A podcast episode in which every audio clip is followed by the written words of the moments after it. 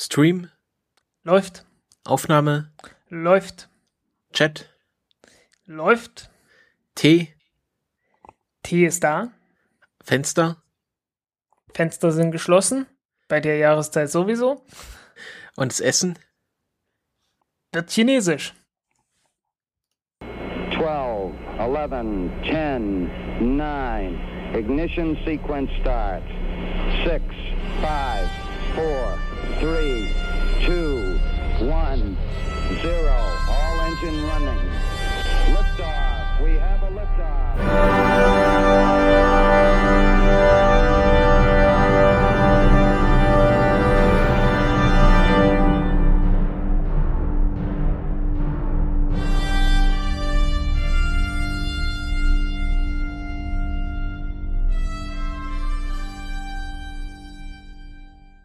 Hallo und herzlich willkommen zur 15. Folge des Countdown Podcasts.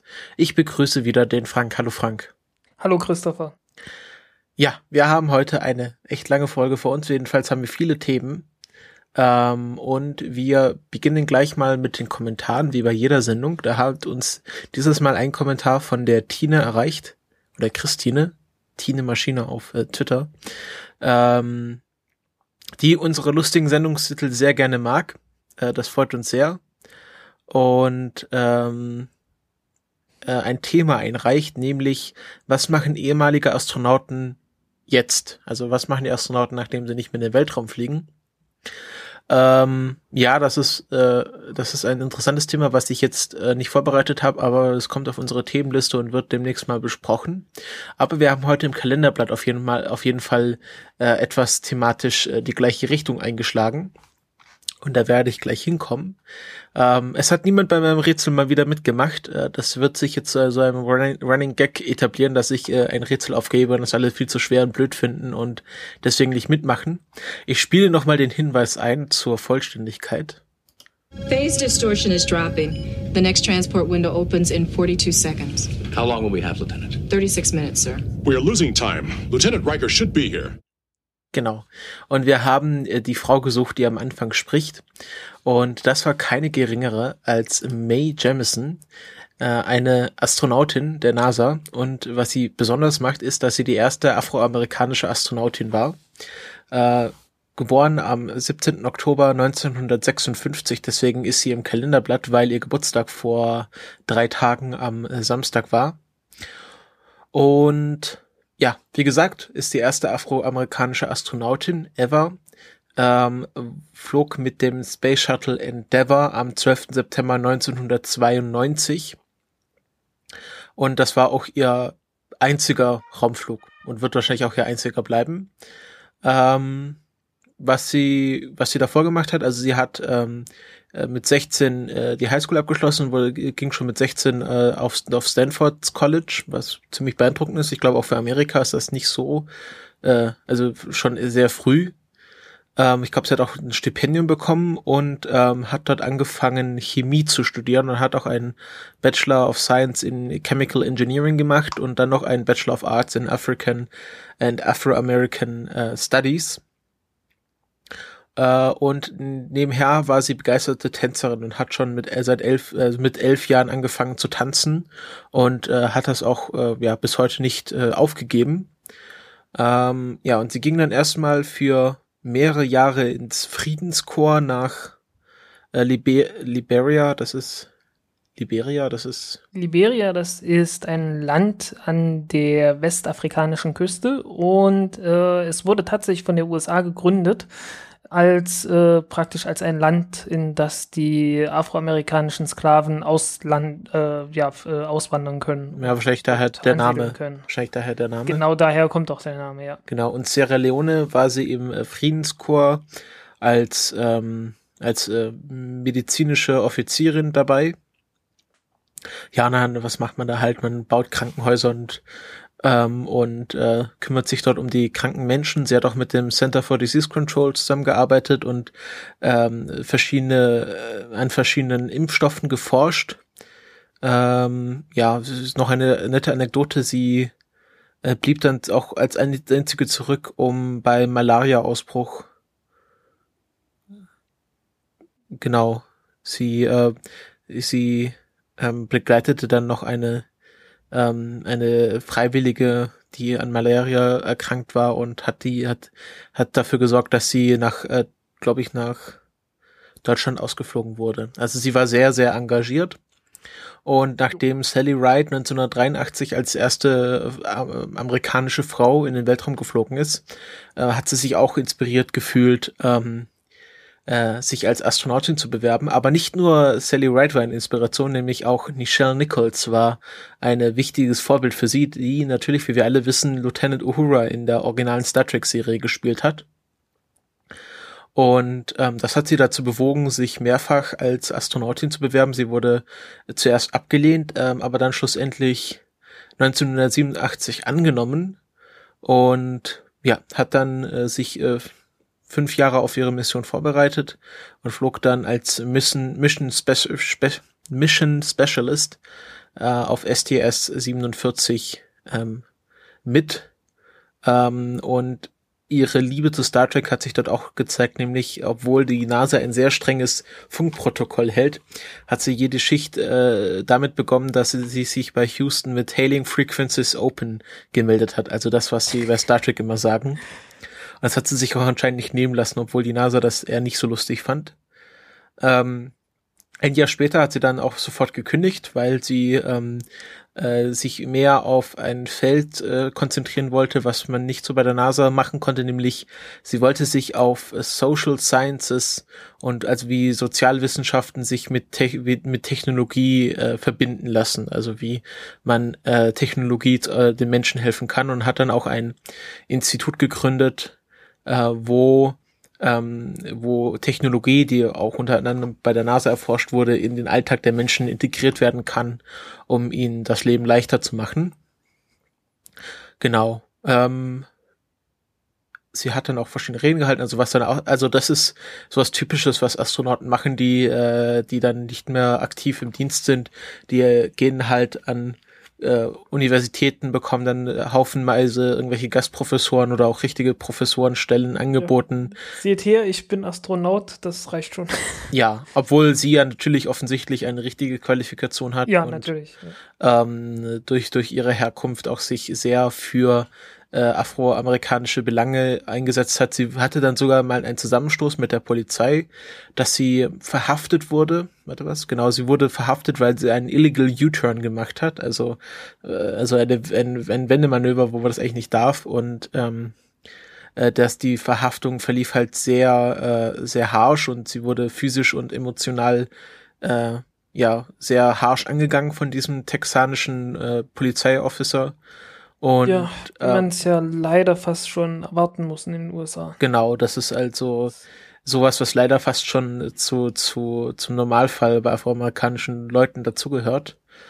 Ähm, ja, was sie aktuell macht, sie ist seit 2012 Vorsitzende des 100 Year Starship Projects.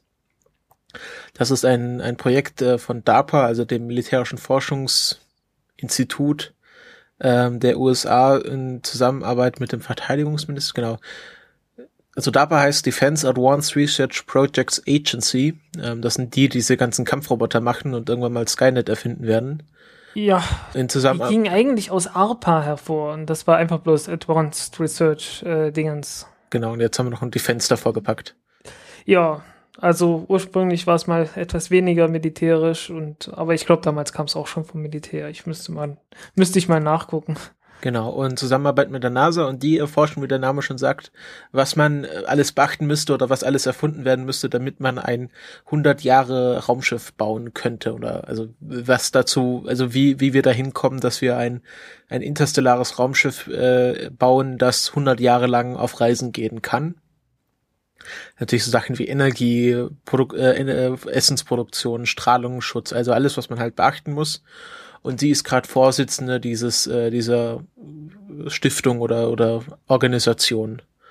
Und ja, das war ihr Leben. Das war ihr Leben. Jo. Genau, ach so, was DARPA, ich vergessen hatte. Die DARPA hat echt eine interessante Geschichte. Also die wurde gegründet 58 als ARPA dann wurde sie äh, 72 umbenannt in DARPA Dann wurde sie 93 wieder zurückbenannt in ARPA und dann wurde sie 96 wieder zurückbenannt in DARPA. Naja, je nachdem, ob man, Advance, äh, ob man Angriff oder Verteidigung braucht. Äh, naja, nee, je nach, ja, wobei der Angriff dann wieder eher Verteidigung, also heißt. Ja, ja, genau. Wir haben ja auch nur ein Verteidigungsministerium und kein Angriffsministerium. Ja, also es ist, es ist, äh, ähm, was Ja. ich jetzt beinahe vergessen hatte, wo, äh, wo natürlich der, der Tipp herkommt für das Rätsel. Sie hatte dann einen Gastauftritt in Star Trek Next Generation. Äh, in der sechsten Staffel, in der 24. Folge, glaube ich. Äh, es ist die Folge mit den zwei Rikers, also Star Trek, die die Serie gese- gesehen haben, werden wissen, was ich meine. Und da war sie äh, in einer Szene wirklich nur sehr kurz als äh, Beaming, wie nennt man das, Beaming Officer, also äh, der, der, der der Mensch, der im Transporterraum Genau. für das äh, Hochschieben der nicht mehr vorhandenen Regler im Transporterraum zuständig ist. Und, äh, an dem Touchpad in Anführungszeichen. ja, das wurde ja dann zum Touchpad, ja. Genau. Ähm, wahrscheinlich in der berühmtesten Rolle dann Chief of Brian, aber sie hat das dann auch in einer ganz kurzen Szene gehabt und war damit auch die erste echte Astronautin, die bei Star Trek aufgetreten ist. Ähm, da bei, ich glaube, bei Star Trek Enterprise, also die Serie, die jetzt äh, als letztes im Fernsehen gelaufen ist, da waren auch so Leute wie Tom Wirtz und noch andere Leute als, als Cameos dabei. Aber sie war halt die erste, weil sie äh, schon, schon sehr lange eine, ein großer Trekkie war, wie man das so nennt. Ja. Äh, vielleicht sollte man noch sagen, Cole Meany, das ist der Mensch, der Miles O'Brien spielt. Genau, er ist natürlich ikonisch, muss man sagen. Äh, mit seinen Haaren. denke, ja, seinem Auftreten, seinem, seinem allem Möglichen. Ja, mir ist halt immer als der Typ bekannt, der im Beamer rumsteht und äh, ja.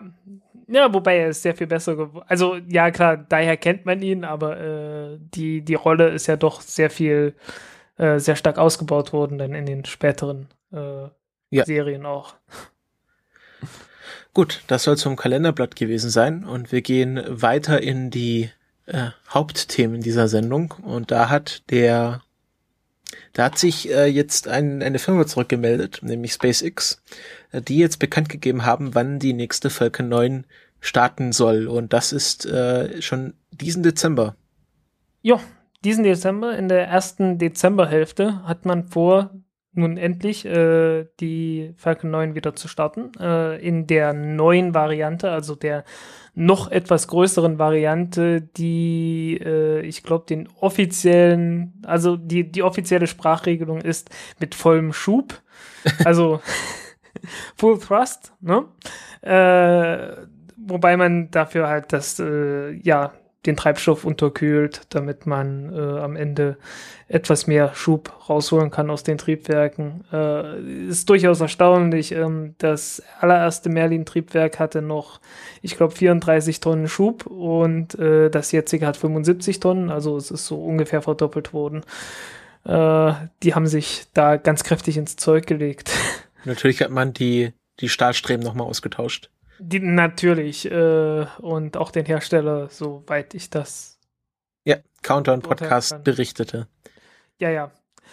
Ähm, ja, äh, warum macht man das? Also, äh, ist, also ich glaube, für den NASA, ich, also irgendwann muss auch mal wieder ein Flug zur ISS gehen. Ich habe keine Ahnung, wann der dann kommt. Äh, ich hatte ja ursprünglich angenommen, dass das der, der erste Flug sein würde. Äh, nun wird es äh, auf jeden Fall Orb kommen werden. Ähm, der zweite Flug steht dann auch schon fest. Gegen Ende Dezember soll äh, ein SLS-Kommunikationssatellit starten. Mhm. Äh, SLS? Äh, Nee. warte, ja, doch, die, heiß, die heißen so. SLS, oder? Ja. Diese, die Luxemburger Firma auf jeden Fall. Ah, okay. Ach, die heißen SLS, also das ist kein. Ich, ich weiß, äh, äh, warte mal, Satellite, ja, doch, ne? Äh, oder, oder, wie heißen die denn? Ähm, bevor, während du das recherchierst, der nächste Versorgungsflug der ISS äh, ist am 21. November mit einem Progress, äh, Progress-Frachter. Äh, warte mal, es sind irgendwie drei Buchstaben wieder mal. äh, SES, so rum. ich hatte mich jetzt, ja, SES, so heißt das Unternehmen. Also der, der zweite Flug ist dann mit SES. Äh, SES ist halt eine dieser beiden großen Luxemburger Firmen, die äh, Kommunikationssatelliten herstellen und in den geostationären Orbit meistens bringen. Und die sind damit eigentlich ganz zufrieden. Mhm. Denn um so einen Satelliten in den geostationären Orbit zu bringen, äh, muss man die zweite Stufe neu starten. Und äh, das äh, ist ein gewisses Risiko. Also äh, Neustarts von Triebwerken gehen ab und zu mal schief und ist auch schon mal bei SpaceX schief gegangen. Und bei dem, äh, ja, bei dem Start für, für Orbcom äh, braucht man das nicht. Braucht man nur äh, einmal beide Stufen einmal zu starten und äh, dann ist man im passenden Orbit. Und danach wird auf jeden Fall noch sehr, sehr viel äh, Treibstoff übrig sein, um die Stufe neu zu starten und äh, das Ganze nochmal zu testen. Und dann weiß man mit Sicherheit, ob das klappt oder nicht. Ähm, also das erste Flug ist mit JC Set 14. Ist das? Äh, Steht hier jetzt in der Launch Library so drin? Äh, das als- wurde, das wurde, glaube ich, erst gestern bekannt gegeben. Das kann sein, dass das Ja. nicht mehr ganz äh, aktuell ist. Okay. Und Orbcom ist, ähm, ach genau, Orbcom wurde ja vorverlegt oder wa- was war? Ja, Genau. äh, Orbcom, das ist eine äh, so eine eher kleine Firma, die sehr kleine Satelliten gestartet hat. Also, äh, also sehr klein, irgendwie unter 100 Kilo. Ich glaube 50 Kilo wiegen die Dinger. Was in der Größenordnung. Und äh, der Vertrag mit Orbcom und äh, SpaceX ist jetzt schon ziemlich alt. Äh, die sollten ursprünglich noch mit der Falcon 1 Rakete starten. Mhm. Äh, die gibt's heutzutage ja schon lange nicht mehr und äh, wurde dann umgebucht sozusagen auf die Falcon 9. Und äh, ja, hab, wurden dann halt äh, in zwei äh, Batches, also in zwei, ja, mit zwei Flügen sollten die dann gestartet werden. Ist natürlich eine totale Unterforderung für die Rakete, aber äh, muss halt irgendwie rauf, um den Vertrag zu erfüllen. Und das bietet sich ja dann durchaus an. Ja. Als Testflug. Ähm, laut Spaceflight Now ist der nächste Versorgungsflug der ISS mit Falcon 9 ähm, am 3. Januar. Hm. Dann haben sie sich ja ganz schön was vorgenommen. Also sie wollen jetzt äh, im Dezember genau die äh, Opcom OG2 und Jason 3 starten. Aber wohl Jason 3 wird von der Vandenberg Air Force Base. Ist das so was Militärisches, oder? Äh, ja, also Jason 3, also wenn es sein muss, Genau. Es, äh, wollen die, wollen die so viele machen oder, also ich meine, prinzipiell ist es möglich, weil Vandenberg, das ist äh, an der Westküste und der Rest ist alles an der Ostküste, so heißen, die können das unabhängig voneinander vorbereiten. mhm. Ähm, Ja, aber dieser, dieser, das ist jetzt interessant, weil dieser SpaceX äh, Sirius 8, also der, der zehnte Dragon Spacecraft Frachter, der hat schon ein genaues Datum, also 3. Januar, wohingegen die ersten zwei Falcon 9 Flüge nur Dezember da stehen haben. Ja, Also es scheint so, dass nicht- der, dass der ISS-Frachter schon sicherer ist als die zwei anderen Satelliten. äh, naja, das glaube ich nicht. Äh, ich glaube, also die anderen beiden kommen jetzt auf jeden Fall. Das Ja, wurde ja jetzt auch angekündigt. Und äh, ob das mit dem 3. Januar so bleibt, das wird sich zeigen. Okay. Denke ich mal. Äh, ich bin da jetzt einfach vorsichtig, weil ich wirklich keine Ahnung habe. Jo, ähm, ja, SpaceX, äh, privates Unternehmen und das hatte äh, hat natürlich auch Konkurrenz. Es gibt ja eine ganze Reihe von Privaten und ein privates hatte jetzt auch ein neues Promo-Video rausgehauen. Äh, sag mal ein bisschen was dazu. Ja, Entschuldigung, ich war gerade abgelenkt. Ähm, ja, äh, wir haben ja schon über Virgin Galactic berichtet mit ihrem äh, mit ihrem Absturz und ähm, ja auch immer mal wieder. Was war das letzte, was wir darüber berichtet haben? Äh, was war das letzte? Ich hab's jetzt nicht mehr im Kopf. Okay, auf jeden Fall ähm, sind die nicht nur im äh, Weltraumtourismusgeschäft, wo sie ähm, wo sie suborbitale Flüge durchführen, sondern sie wollen auch äh, ins Satellitengeschäft einsteigen und äh, haben jetzt ähm, ein Promo-Video für Launcher One vorgestellt, ähm, das eine flugzeuggestützte Rakete sei, werden soll, die kleine Satelliten in den Orbit bringen soll. Ähm, ja, das Promo-Video ist ganz, ist ganz lustig. Äh, ich finde es lustig, dass sie äh, Welt, äh, im Weltraum Töne haben. Anscheinend haben die bei Virgin. Galactic äh, die, das Vakuum ausgeschaltet. Ähm, und das, äh, genau, die Besonderheit ist ja, wir hatten schon mal über die Pegasus-Rakete geredet, die, die, die zurzeit die einzige funktionale ähm, flugzeuggestützte Rakete ist von Orbital ATK. Und Launcher One soll auch sowas werden, was natürlich Sinn macht, wenn man schon mal die Fähigkeit hat, ähm, Stratosphärenflüge durchzuführen, dann kann man da auch vielleicht eine Rakete drunter schrauben. Und ähm, ja, damit ist natürlich eine große Flexibilität gegeben. Man ist nicht an einen Startpunkt äh, wie Cape Canaveral oder Wendenberg oder äh, Baikonur gebunden, sondern kann äh, mehr oder weniger von jedem Punkt der Erde aus ähm, eine Rakete in den Orbit starten und damit auch äh, genau besondere Orbits erreichen für besondere Ansprüche. Ja. Und ja, das ist ja eine Rakete, sieht halt wie eine Rakete aus, funktioniert wie eine Rakete, fliegt halt nur vom Flugzeug los. Ja, und da gibt's auch noch eine zweite Nachricht von der gleichen Firma, weil die, äh, die bauen ja auch das äh, Spaceship 2. Und äh, Spaceship 2 hat ja einen Hybridantrieb. Äh, Hybridantrieb heißt, dass ein Teil von dem Treibstoff flüssig ist und ein Teil ist fest. Ähm, und zwar ist der Oxidator flüssig und äh, der eigentliche Treibstoff ist also das, das Brennmaterial, das ist fest. Und das hat man zwischendurch gewechselt. Äh, man hat es versucht mit hydroxylterminierten Polybutadien oder kurz HTP, HTPB, was äh, eigentlich in allen möglichen Feststoffraketen mit drin ist, äh, zusammen mit noch einigem anderen, aber das lässt man da halt raus und benutzt nur dieses HTPB. Ähm, und ja, man hat wohl äh, offensichtlich hat man sich davon mehr versprochen, als man äh, bekommen hat. Dann hat man versucht, das Ganze mit, äh, mit Polyamid, äh, also sowas wie Nylon, äh, ja, zu versuchen. Und das hat äh, auch nicht das, so gut funktioniert. Naja, das äh, ich glaube, so, so ganz vernünftig hat das nicht funktioniert damals, nein. Äh, genau, und jetzt haben sie. Und ja, jetzt hat man auf jeden Fall, ist man zurückgegangen zu dem, was man ganz ursprünglich hatte, nämlich Gummi. Und das führte dann halt zu dem äh, wunderbaren Tweet äh, als Alternative, als Alternative für die, für die Überschrift äh, Spaceship 2 bounces back to rubber fuel. Also, äh, ja, man springt zurück oder äh, ja, äh, wie sagt das, äh, man, man, man prallt zurück zum Gummi.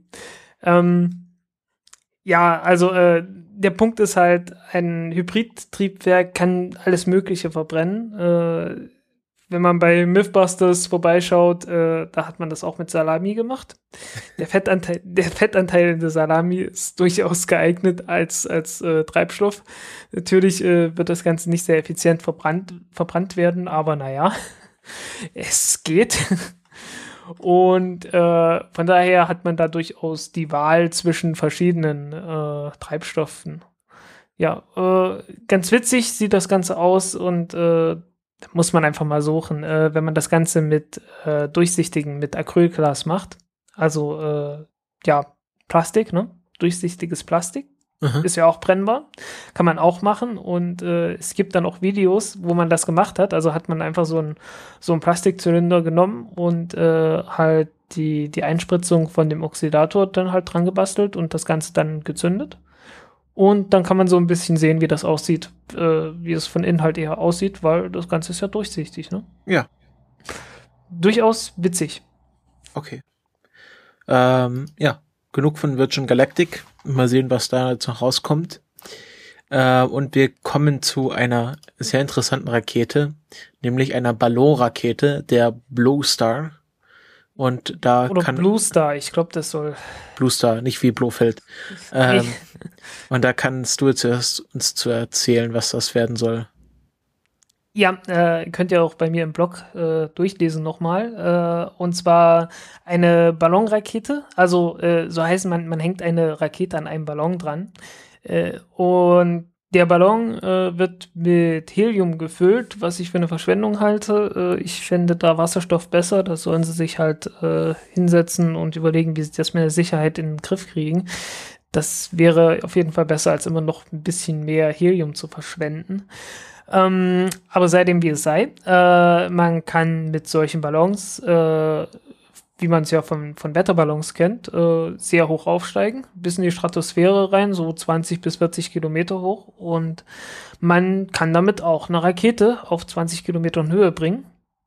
Oder sogar noch ein bisschen mehr. Und äh, hat natürlich gewisse Vorteile. Man kann äh, Triebwerke benutzen, die aufs Vakuum optimiert sind hatten wir ja schon ein paar Mal diskutiert, deswegen bringt man ja auch äh, Raketen mit dem Flugzeug erstmal nach oben, ne? wie bei Launcher One auch. Mhm.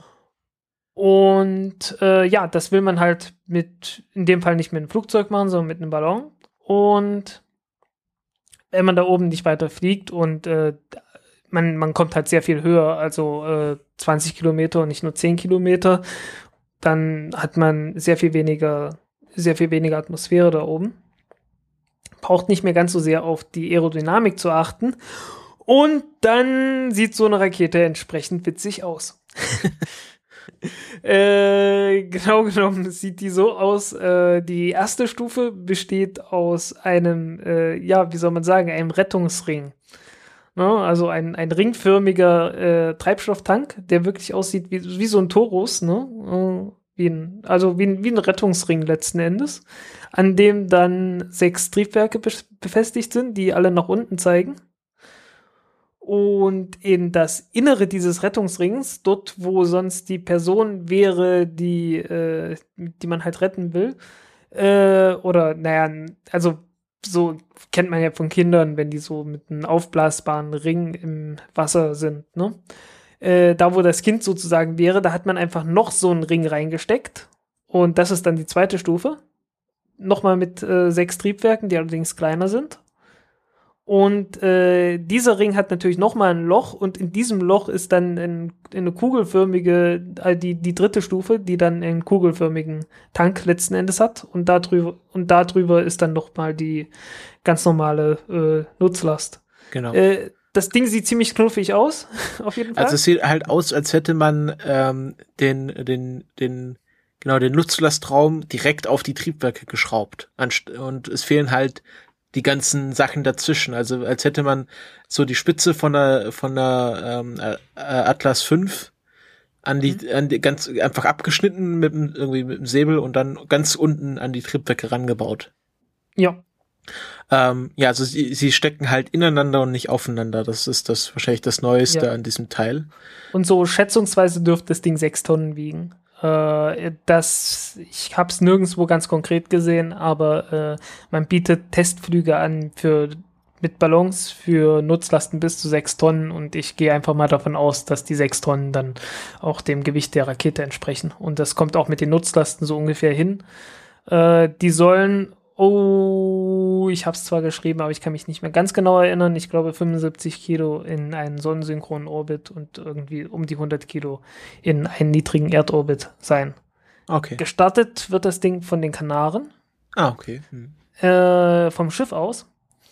Äh, aus sehr gutem Grund. Nicht wegen Flexibilität oder so, sondern äh, du willst das Ding ja mit einem Ballon starten und damit man diesen Ballon starten kann, braucht man Windstille. Die hat man bekanntlich auf der Erde recht selten, weil Wetter mag Windstille nicht so richtig. Und anstatt zu warten, dass der Wind still steht, äh, begibt man sich eben auf ein Schiff und bewegt das Schiff so, dass der so, dass das Schiff halt äh, genauso schnell ist wie der Wind. Und äh, ja, dann kann man bei Windstille das Ding starten. Ist zwar nur relative Windstille, aber das ist ja dem Ballon dann auch noch egal. Ja, oder ähm. mindestens, mindestens der Besatzung ist es dann egal, weil äh, das ist ja das eigentliche Problem, dass der Ballon am Boden nicht äh, nach rechts und links oder sonst wohin verweht werden soll. Und solange wie der, solange wie der Wind dann zumindest noch relativ schwach ist, kann man dann halt mit dem Schiff schnell genug, äh, ja, mit dem Wind fahren. Ne? Ja, Ähm, sie haben auch eine ganz klare Zielgruppe dabei, weil hier steht schon äh, in einer in, in dieser auf ihrer Webseite more freedom with your own private launch for the same price as being a secondary payload. Also sie äh, wollen jetzt wahrscheinlich nicht irgendwie die großen Eutelsat und und äh, keine Ahnung, also die großen Satellitenunternehmen ansprechen, sondern eher so ja kleinere Satelliten, wahrscheinlich auch äh, CubeSats, äh, die sie da hochbringen können. Und wenn man ja, es wird wahrscheinlich für gerade für so kleinere Projekte interessant werden und nicht für die großen. Also wird man jetzt nicht irgendwie große Telekommunikationssatelliten mit hochbringen. Ja, das ist aber letztens genau das Gleiche, was äh, alle anderen Kleinen auch machen. Also Ja. ja, Rocket Labs und Firefly und äh, die ganze Litanei halt. Äh, oder halt auch Launcher One, was wir halt vorhin schon hatten. Aber sowas, so ein, so ein, ja, so ähnlich habe ich mir das immer schon überlegt, ähm, warum das noch niemand gemacht hat, also bis jetzt. Also äh, so gedacht, ja, wieso hängt, also so, so, so ein Ballonrakete hatte ich immer schon mal mir überlegt, habe aber gedacht, ja, das ist wahrscheinlich aus irgendwelchen Gründen nicht machbar. Da warst du auch nicht der Erste und auch nicht der Einzige. Ich glaube, Ja, da gab's natürlich. noch, da gab's noch mehr. Also ich als- wette, als ich wette, auf jede Idee, die ich komme, ist schon, schon sind schon zehn kluge Köpfe vor mir gekommen. Aber Ja. ich habe mich halt gefragt, warum das jetzt noch nie jemand gemacht hat. Aber anscheinend, ja, versuchen sie das jetzt. In welcher Phase stecken die denn? Also gibt's jetzt mehr als diese Webseite oder was, was ist da? Äh, also es gibt die Leute auf jeden Fall schon länger. Ich habe das auch schon mal, ich habe das auch schon mal gesehen irgendwann. Da hatten die auch noch nicht das Ganze mit Methan betrieben. Äh, ach so, ja. Äh, wie betreibt man das Ding? Äh, mit Methan und flüssigem Sauerstoff. Oh. Das ist der, äh, das ist der Treibstoff. Das Ganze ist dann druckgefördert und der Druck wird dann wahrscheinlich dadurch aufgebaut, dass man das einfach aufheizt und äh, ja, ne, dann hat man halt Druck, weil ein Teil davon äh, verdampft und äh, hat dann genügend Druck, um den Treibstoff durch die Triebwerke in die Brennkammer zu bringen. Mhm, Also keine Pumpen. Nö, keine Pumpen. Man will das Ganze möglichst einfach haben. Ja, wenn man halt schon äh, ziemlich weit oben ist, wenn man ziemlich weit oben ist, sind da wahrscheinlich die Pumpen dann auch nicht mehr so. Ja, äh, ja, das, das Wesentliche ist, dass du nicht mehr ganz so viel Druck in der Brennkammer brauchst. Äh, weil äh, ein hoher Druck in der Brennkammer ist generell hilfreich, aber gerade wenn du ganz weit unten in der Atmosphäre bist, ähm, hast du einen großen Vorteil, wenn du einen sehr hohen Druck hast, weil du musst ja gegen den Luftdruck draußen ankommen. Und umso höher der Druck drinnen ist, umso besser geht das. Äh, ja, der, äh, ja, wegen der, wegen dem Luftdruck äh, hier unten in der Atmosphäre äh, kommt es ja, dass die Triebwerke locker mal 10% vom Schub verlieren. Das ist immer wieder ganz ordentlich. Und äh, dazu kommt noch, dass die Triebwerke nicht mal optimiert dafür sind, äh, dann im Vakuum äh, betrieben zu werden. Und wenn man die im Vakuum fürs Vakuum optimiert, dann kann man noch mal 10% darüber hinaus äh, rausholen. Und äh, ja, wenn man so ein Ding dann von 20 Kilometer Höhe, also von der Stratosphäre aus startet, ja, dann ist das fast schon Vakuum. Äh, es ist noch genügend Luft da, um äh, trotzdem diesen Ballon zu haben und dass der Ballon auch noch was tragen kann. Aber insgesamt ist es halt trotzdem relativ wenig Luft. Und dann kann man das Triebwerk auch gleich komplett auf Vakuumbetrieb äh, optimieren und äh, hat entsprechend eine sehr viel höhere Effizienz, als man das vom Boden aus hätte. Ja, aber andererseits hat man auch das Problem, dass man, also ich meine, wenn so eine Rakete startet, dann äh, sind dir Vögel und andere Sachen ziemlich egal, aber wenn da so ein Ballon, wie schnell fliegt der denn hoch? Äh, ich glaube, das Ding wird etwas, etwas schräg gestartet. Um den, äh, also, also vom Ballon weg letzten Endes. Nee, aber nee, äh, wenn der Ballon so, während er noch am Ballon hängt, kann ja Hm. alles Mögliche passieren. Dann kann ja irgendwie ein Vogel kommen und dir den Ballon aufpicken. Äh, ich würde sagen, man hat mit Wetterballons irgendwie so viel Erfahrung, dass man da weiß, dass das nicht allzu oft passieren kann. Ja. Schätze ich mal. Und dann irgendwie auch abgetrieben und dann irgendwie über bewohnten Land abstürzen. Äh, naja, man startet das Ding ja von einem Schiff aus. Von daher weiß man, dass das nicht irgendwie über Land, sondern über Meer abstürzen wird. Naja, wie weit, wie weit vom Land weg? Also, Äh, keine Ahnung, soweit wie es kommt, äh, weil man muss ja sowieso das Wetter beachten und man wird davor sicherlich auch Wetterballons starten, um zu wissen, wie gerade die, die Windverhältnisse in der größeren Höhe sind. Und äh, ich denke, das hat man relativ im Griff, dass man dann sagen kann, okay, wir sind weit genug weg von allem, wo es runterkommen könnte. Okay. Ähm, das Projekt wird auch Wie lange genau das braucht, weiß ich gerade nicht. Ja, Projekt wird auch von der Europäischen Kommission gefördert. Also ist eher so ein, weiß ich, wenn die auf den Kanaren starten, sind das wahrscheinlich ein europäisches, europäisches Ja, Firma. Wo sitzen die denn? auch. Äh, ich denke in Spanien. Ja, okay. Macht eigentlich Sinn, wenn die hier Kontakt, wo kriegt man dann da? Genau, in Barcelona sitzen die. Okay, klingt interessant. Ähm, Ja, sieht da- auf jeden Fall sehr knuffig aus. Da würde Äh, ich, da würde ich jetzt, bin ich sehr gespannt, äh, wann da die erste, das ist, das sieht bestimmt sehr interessant aus, wenn da die erste, erste Rakete startet. Ja, ich glaube 2018 oder so, ne? So weit ist das ja auch nicht mal weit weg. Zwei Jahre. Ja, sind ein paar Jahre, ne? Hm. Aber äh, dazwischen kommen ja noch ein paar mehr, ne? Also es ist, Ja, ja, aber es sind, es sind ja durchaus interessante Zeiten, in denen wir leben. ja, aber äh, ich meine, so vom Aussehen her, Raketen sehen halt mehr oder weniger Ja, das auf jeden Fall. immer Also, gleich äh, aus beim Start. Also Ja. da brennt unten was und oben geht was hoch. Und, und sowas ist schon mal schon mal was anderes. Jetzt aus Jo. abgesehen von irgendwie Launcher One. Ähm, gut, dann machen wir Ich bin ja, ich bin ja auch dafür immer, dass solche Raketen, also äh, es ist völlig klar, dass von diesen ganzen Unternehmen, über die wir sprechen, einige pleite gehen werden. Die wird es irgendwie nicht mehr geben, die werden irgendwie aufgekauft werden oder sonst irgendwas wird passieren, die werden auf jeden Fall verschwinden. Und äh, die Chancen stehen für jedes einzelne und damit auch für Blue Star äh, ziemlich gut, dass es auch die treffen wird. Aber ich hoffe sehr, dass es die erst treffen wird, wenn es die trifft, äh, nachdem sie wenigstens ein paar Mal das Ding gestartet haben, weil äh, das will ich sehen. ähm, was mir gerade noch einfällt, ähm, also so eine Ballonrakete hat noch einen Vorteil.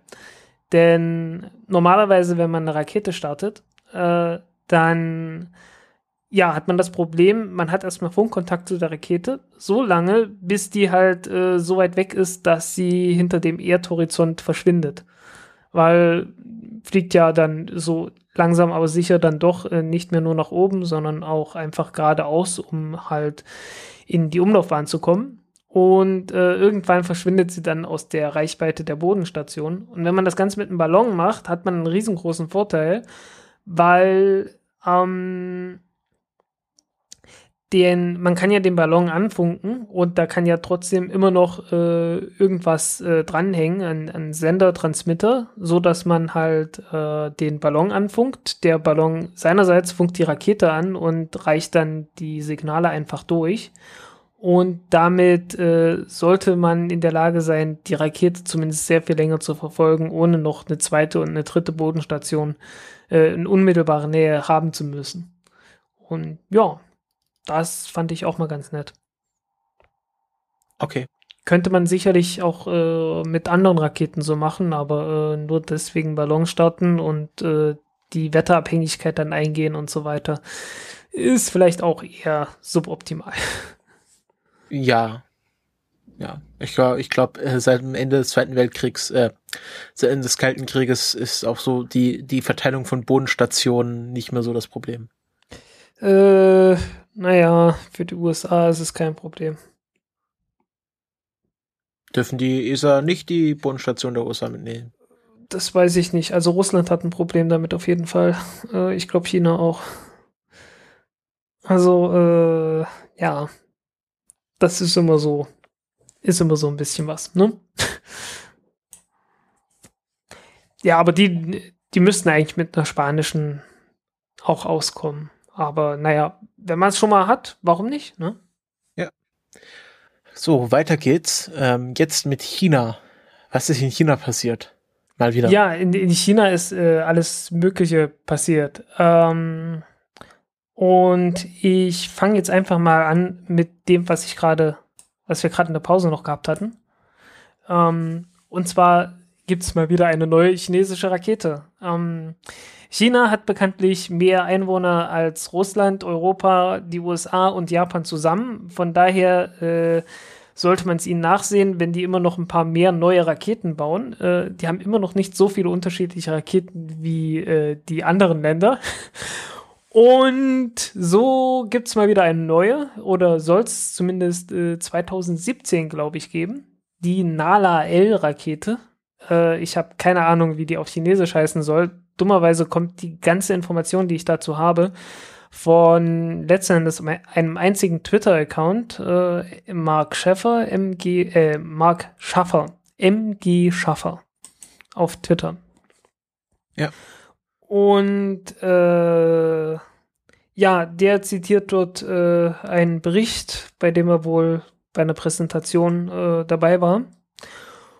Und äh, beschreibt dort die Rakete und die soll 100 Tonnen beim Start wiegen, äh, zwei Stufen haben. Die zweite Stufe soll dann mit Wasserstoff funktionieren, die erste Stufe mit Kerosin. Und äh, er sagt zwar hier nicht, was für ein Triebwerk die erste Stufe haben soll, aber wenn ich mir so das Startgewicht anschaue, würde ich sagen, ist das höchstwahrscheinlich diese, ach, wie heißt sie? Die JF 105, äh, dieses YF 105 Triebwerk oder wie auch immer genau das hieß, äh, von der Langen Marsch-Rakete. Äh, wir hatten ja vor zwei, drei Ausgaben über die Lange Marsch 6 Rakete gesprochen. Und die wird halt in der ersten Stufe mit einem Triebwerk angetrieben, das genau die passende Größe hätte. Mhm. Und ja, was soll das Ding jetzt leisten? Das soll so ungefähr. Moment mal, ganz. Mo ja? Heißt die Nala oder Naga? Die heißt Naga. Die heißt weil, Naga weil L. Hier, und hier im Trello steht mich, Nala.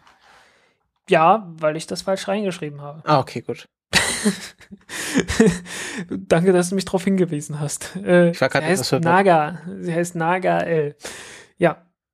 Okay. Wie gesagt, ähm, die erste Stufe äh, wird wahrscheinlich dieses Triebwerk von der Langmarsch 6 Rakete haben. Schätze ich mal. Es kann auch sein, dass die noch ein ganz anderes Triebwerk im Petto irgendwo haben. Auf jeden Fall wird es auch mit Sauerstoff und Kerosin angetrieben werden und das zweite mit Sauerstoff und Wasserstoff. Äh, das bringt dann noch einiges. Äh, sie soll dann eine Nutzlast von anderthalb Tonnen in einen niedrigen Orbit haben. Äh, und zwar von China aus. Und das, das heißt dann doch schon einiges. Uh, vor allen Dingen, wenn man bedenkt, dass der Preis, der Startpreis, nur 10 Millionen Dollar betragen soll. Ähm, äh, nur mal so zur, zur allgemeinen Einordnung. Ähm, äh, wenn ich das jetzt richtig im Kopf habe, kostet die Electron-Rakete von Rocket Labs 5 Millionen, also die Hälfte, und bringt nicht 1500 Kilo in den Orbit, sondern äh, nur 100. Und das ist ja dann doch ein, beziehungsweise, nein, nein, Moment, äh, ich glaube 200, 200 Kilo in niedrigen Erdorbit ah. und irgendwie 100 in den sonnensynchronen Orbit. Aber dahin bringt die Rakete immer noch irgendwas um die 800 Kilo. Okay. Also für den doppelten Preis die achtfache Nutzlast, das ist schon, das ist schon ordentlich. Ähm, auch ganz interessant ist, äh, dass man wohl äh, von, nach verschiedenen äh, Optionen für Startplätze gesucht hat und nicht nur von China aus.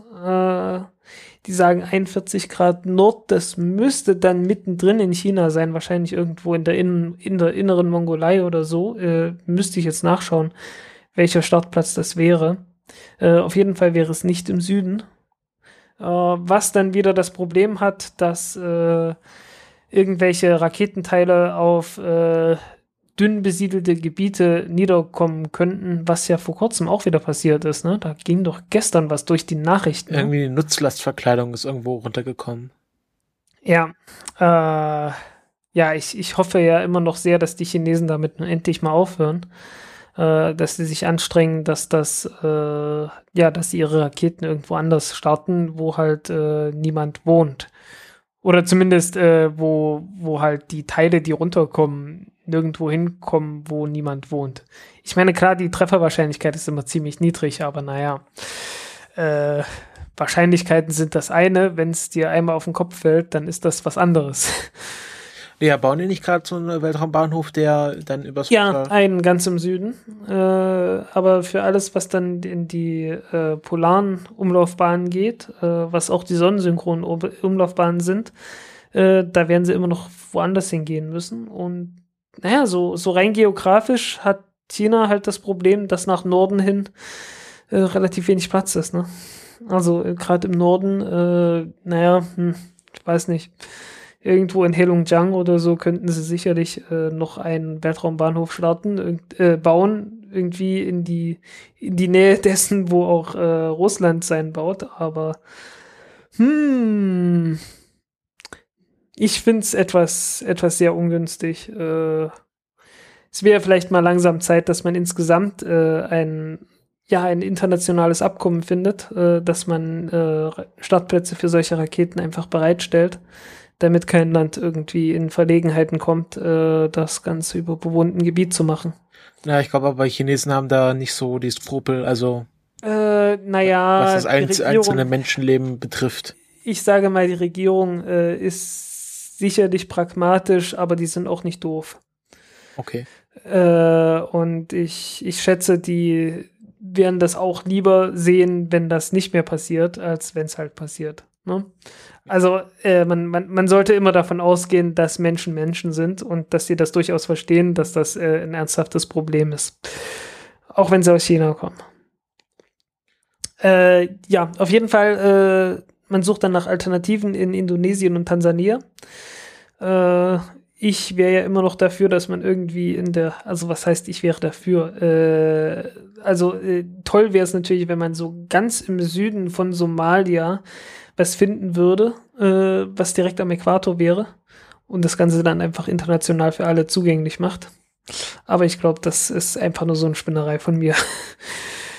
äh, ja, äh, warum Schweden? Äh, also wie, wie, wie kommt man, wie Alles kommt man Kommunisten. ja, ne? Äh, China, Indonesien, Tansania und Schweden. Äh, ich habe keine Ahnung, wie da die Verträge aussehen und so weiter. Äh, wirklich nicht. Aber sind Schweden nicht so, so auch so super neutral? Äh, Nor eher so Norwegen, aber, Aber Schweden, ja auch wa- so ein bisschen. Ich glaube, die sind noch Ich nicht meine, mal in haben der doch UNO. nicht mal im Euro. Die Oder haben der nicht mal NATO. Euro. Also ich Ja, glaube, ich die glaub, Schweden haben auch schon ewig keinen Krieg mehr geführt. Ja, Also ich glaube, äh, der letzte Krieg, wo die Schweden dran beteiligt waren, war auch irgendwie im, im 18. Jahrhundert. Ja, das kann schon sein. Äh, ich weiß bloß, dass Schweden auch ein eigenes Kampfflugzeug entwickelt hat. Den Gripen.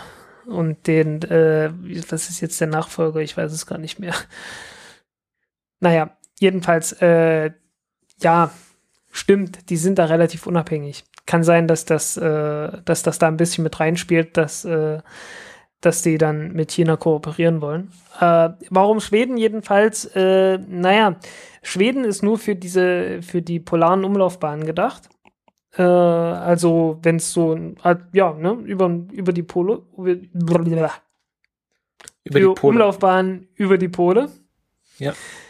Ähm, das hat den Vorteil, dass man halt äh, praktisch die gesamte Erdoberfläche abdecken kann, weil man braucht dann immer nur ein bisschen warten, dass sich die Erde praktisch unter den Satelliten drunter weg äh, dreht und dann kann man praktisch jeden Ort äh, der Erde besuchen. Nicht nur die Pole, sondern auch die Polen. Tut mir leid, der musste jetzt.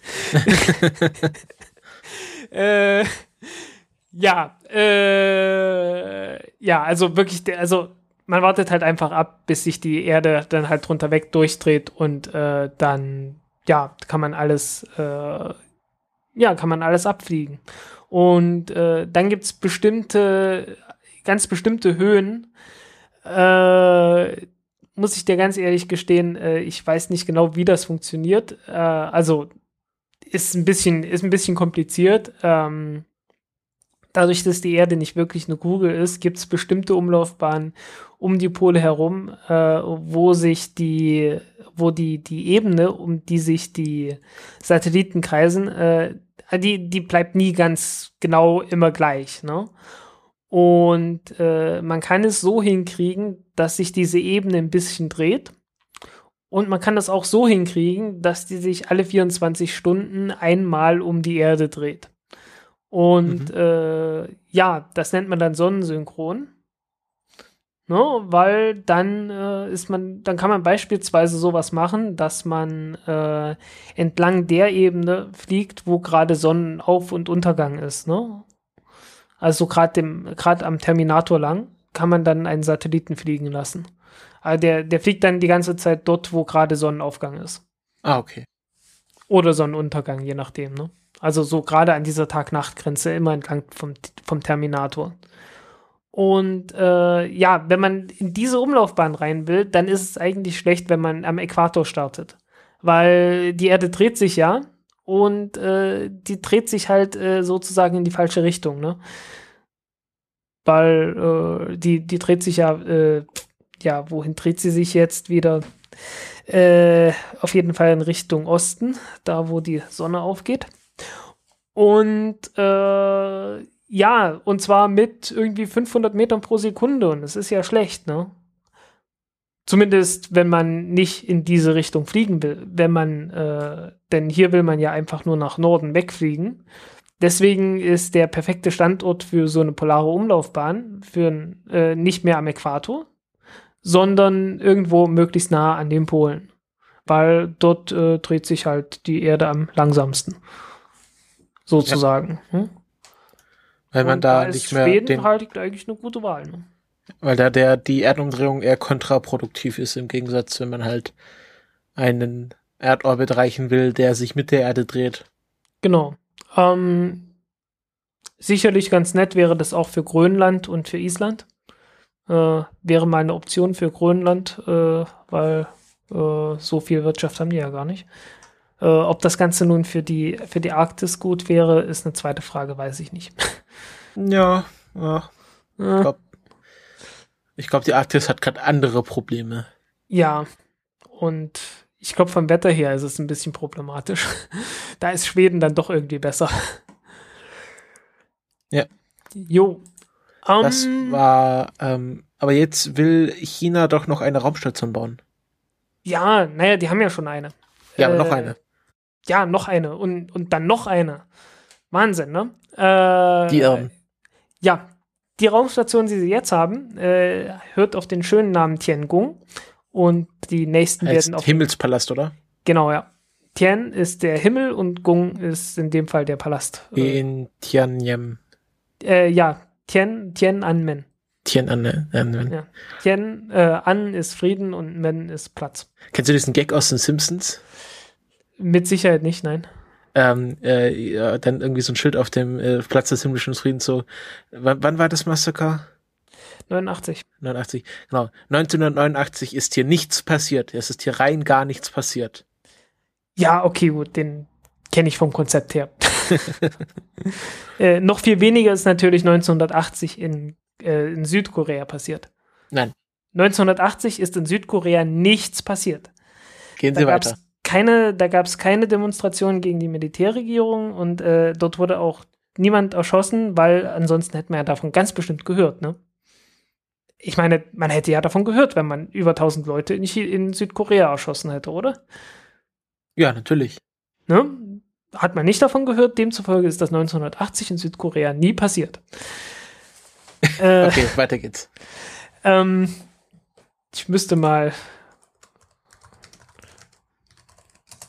Warte mal ganz kurz. Ja, äh, Twangju, äh, Twangju Uprising. Danach sollte man mal suchen. Nicht suchen. Ja, nicht suchen. Also, oder, oder googelt bitte nicht nach 1980 Südkorea oder Ja. South Korea. Okay? Wir wollen uns ja mit unseren zukünftigen chinesischen Overlords nicht verscherzen. Ja. Äh, gut, es ging ja aber um Südkorea, nicht um Nordkorea, ne? Ja, aber die Südkoreaner bauen ja doch diese autonomen Grenzroboter, die auch autonom schießen, wenn du nicht die Hände hochmachst. Ach so, ja, das ist dann blöd. Okay.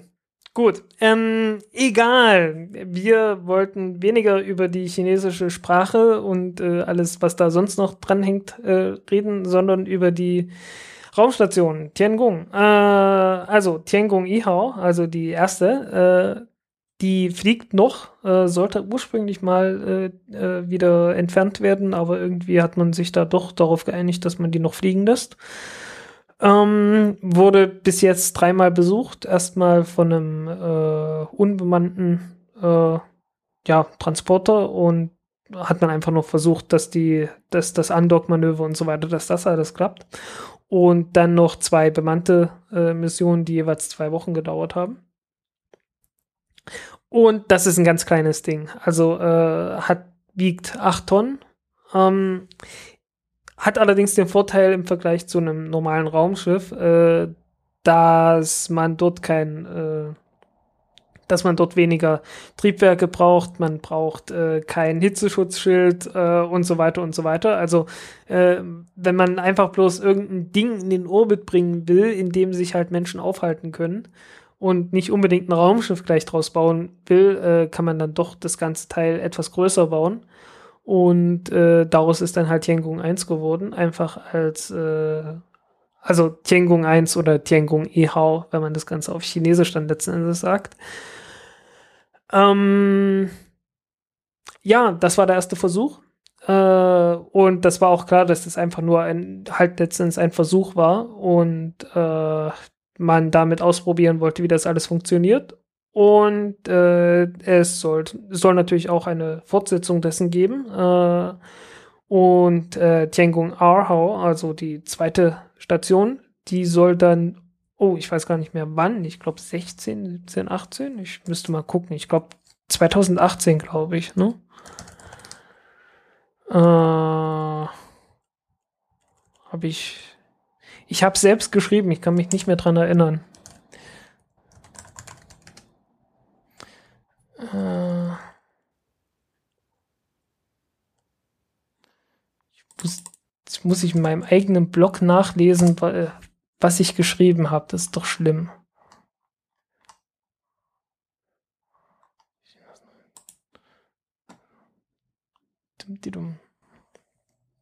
Naja, jedenfalls, äh, die erste hat noch 8 Tonnen gewogen.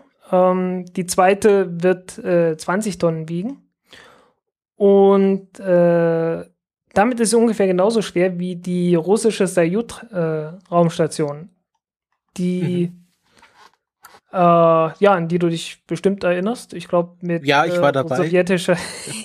ich erinnere mich, als wäre es gestern gewesen. Als wäre es gestern gewesen. Sehr schön. Dann kannst du doch mal ein bisschen was darüber sagen. Naja, die Salyut, das waren halt äh, die ersten. War, waren's die, war Scalab davor oder danach?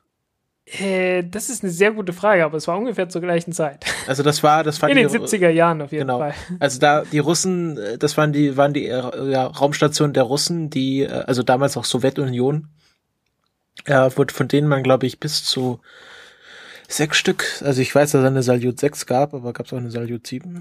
Das kann schon sein.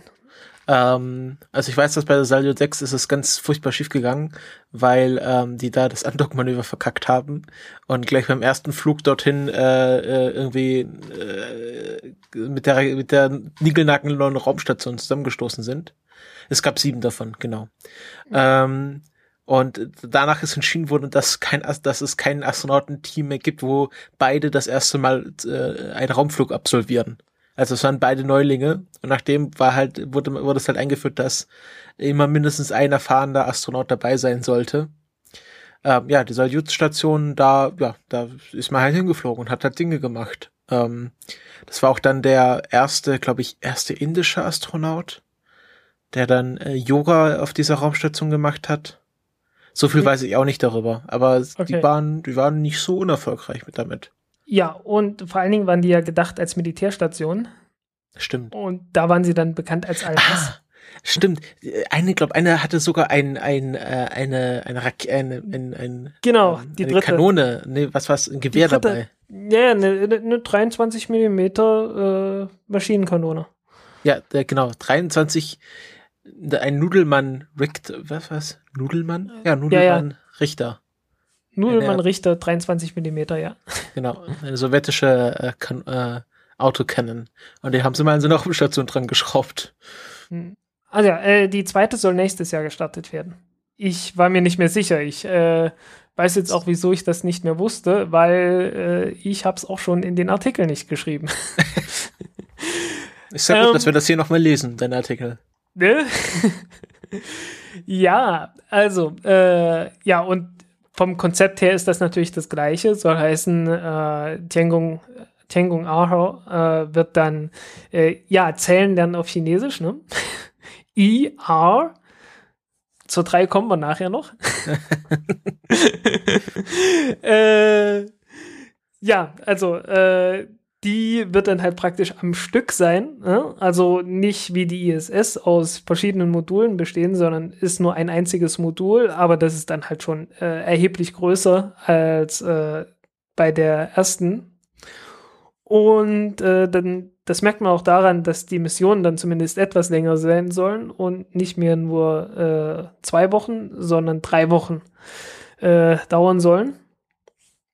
Ähm, ja, und ich weiß nicht, sollen die, ich weiß nicht, ob die zwischendurch, ja doch, es sollen auch äh, unbemannte äh, Transporter halt zu der, oder? Ich weiß es nicht, ob, ob, ob, der, ob die zwischendurch äh, versorgt werden sollen mit unbemannten Transportern. Ich bin mir auch nicht mehr sicher, ob die zweite Variante schon die passenden Andock-Schleusen letzten Endes dafür hat. Also ob sie mehr als nur eine hat. Äh, die dritte wird das auf jeden Fall haben. Deswegen weiß ich das jetzt gerade nicht. Ich kann mich nur daran erinnern, dass das bei der dritten explizit erwähnt wurde. Und äh, die dritte ist dann praktisch, äh, wird ungefähr genauso schwer sein, wird auch ungefähr genauso groß sein. Aber der große Unterschied wird sein, dass da ein Adapter dran ist zum Andocken für mehrere Raumschiffe und auch für mehrere Module. Und äh, dann Tiangong Sanhao, IR Sun, ne? jetzt können wir schon bis drei zählen immerhin, damit muss es heute auch genügen. äh, wird dann äh, praktisch die Grundlage sein für die, äh, für die letzten Endes die etwas größere Raumstation, die dann auch aus mehreren Modulen bestehen soll. Und das ist das sogenannte Projekt 9212. Äh, was, ja, ne? Äh, das gibt's schon seit den 80er Jahren. Also es ist schon relativ alt, das Programm. Ähm, und das wird dann wohl eine Raumstation werden, die so größenordnungsmäßig äh, der mir entspricht. Okay. Und das soll dann, aber die soll dann auch international werden. Also äh, die Chinesen äh, sind sich durchaus dessen bewusst, dass man äh, Raum, dass man Raumfahrt äh, relativ international betreiben, betreiben sollte. Ähm, womit wir beim nächsten Thema sind, ne? Und zwar, Welches? dass Gut. die, äh, ja. Ach so, ah ja, Annäherung. ja, ne, äh, die. Also, solange bis äh, Präsident Trump noch nicht vereidigt wurde. Ja, solange bis, also ja. Ja, die Chinesen und die USA wollen sich in der Raumfahrt wieder annähern. Äh, wie gesagt, zumindest bis Präsident Trump noch nicht vereinigt, äh, vereidigt ist. Ähm, denn äh, die wurden mehr oder weniger rausgeschmissen. Also äh, es, es wurde zumindest von US-Politikern äh, ausgeschlossen, dass die Chinesen an die ISS andocken dürfen oder ja, ne, also man hat zumindest keine Einladung äh, rausgeschickt sozusagen. Äh, ist, der Witz ist ja bei der ISS, man nennt das Ding internationale Raumstation, aber eigentlich gibt es ja nur äh, zwei Länder, die jemals bemannte Raumfahrt betrieben haben, bis die Chinesen dazu kamen. Und die kamen erst dazu, nachdem es die ISS schon gab. Und von daher ist äh, China definitiv nicht international. Ne? Ähm, und ja, man hat sich dann halt irgendwann entschlossen zu sagen, nein, die laden wir nicht ein äh, auf die ISS. Äh, was ich nie verstanden habe, muss ich sagen. Also äh, ich, ich für meinen Teil halte das eigentlich für selbstverständlich, dass man, äh, wenn es ein Land gibt, das äh, Astronauten ins Weltall bringt äh, und ein eigenes Raumschiff hat und dieses Raumschiff auch ganz ordentlich funktioniert und ich kann nicht behaupten, dass diese Shenzhou äh, Raumschiffe irgendwie schlecht funktionieren würden ähm, dass man die dann auch selbstverständlich dazu einlädt, mal auf die ISS zu kommen. Irgendwie so und auch wenn man sich, auch wenn man den mit denen irgendwie nicht grün ist oder so, irgendwie mindestens so Höflichkeitsbesuche und sowas sollte man ja sollte man ja. Naja, aber man hat ja schon äh, tun. beim Ukraine-Konflikt gesehen, wie fragil äh, sogar das Verhältnis zwischen Russland und Amerika ist. Also, dass da kurzzeitig ja. mal hieß, dass die ich glaube, die Russen wollten oder die Amerikaner wollten kein Geld mehr für russische, also irgendwie war es ja kurz dabei so, dass äh, sogar eingedroht wurde, dass man das Modul abbaut, nachdem die Verträge ausgelaufen sind, also das russische Das, Modul. das geht aber schon noch, das geht aber schon Jahre zurück. Äh, davon, davon habe ich schon vor vielen, vor einigen Jahren habe ich davon schon. aber, gehört. aber das hat man ja beim Ukraine-Konflikt gemerkt, wie schnell das dann auch, also dass da auch so Konflikte, die eigentlich nichts mit der Raumfahrt zu tun haben, äh, sofort sich auch auf die ISS auswirken können. ja. Und ich glaube, da hatte man einfach keine Lust, jetzt so einen dritten, also ich meine Russland und USA und dann ist halt der Rest, weil ich meine, die ESA, die hat da jetzt wirklich nicht wirklich viel mitzureden bei bemannter Raumfahrt Ja. und der Rest auch nicht. ja. Und wenn man da jetzt die ich- ich Chinesen halt, mit wie gesagt, ins Boot also holt, als ich ich ne, ich, ich sag ja noch nicht mal irgendwie die mit ins Boot holen, aber mindestens zu sagen, äh, ja, selbstverständlich könnt ihr mal, äh, also hier sind die Baupläne für die Docking-Adapter, die könnt ihr dann mal bauen und äh, ihr könnt dann mal die ISS besuchen.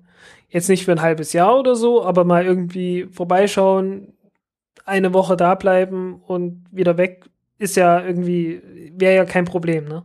Ja, das ist halt gute Nachbarschaft, also im- Genau. auch gute Nachbarschaft ist auch im Weltraum wichtig und wird immer wichtiger und das natürlich, dass man rübergeht, mal einen Kuchen vorbeibringt, Genau. sich gegenseitig zum Grillen ne? einlädt, Genau. Und äh, Grillparty ich- auf der ISS. ja, äh, also irgend sowas, ne? Also irgendwie, ich, ich, ich ich denke doch, dass das hätte allen sehr gut zu Gesicht gestanden, äh, wenn man das getan hätte. Einfach so aus, aus genereller Höflichkeit. Aber wenn man sich jetzt äh, den Äh, amerikanischen allerdings, allerdings, äh, es gibt ja eine Annäherung und deswegen sprechen wir darüber. Ganz kurz, ich wollte noch, bevor wir zur Annäherung kommen, möchte ich was zur, zur Abnäherung sagen, zur Entfernung. Wenn man sich jetzt, also wir in Deutschland, wir haben ja nicht, so- also wir haben, also das ist ja auch immer so, ja, Menschenrechte, Angela Merkel irgendwie ein VW-Werk in China eröffnet, dass sie auch unbedingt die Menschenrechte ansprechen muss, am besten gleich noch vor dem Handschlag.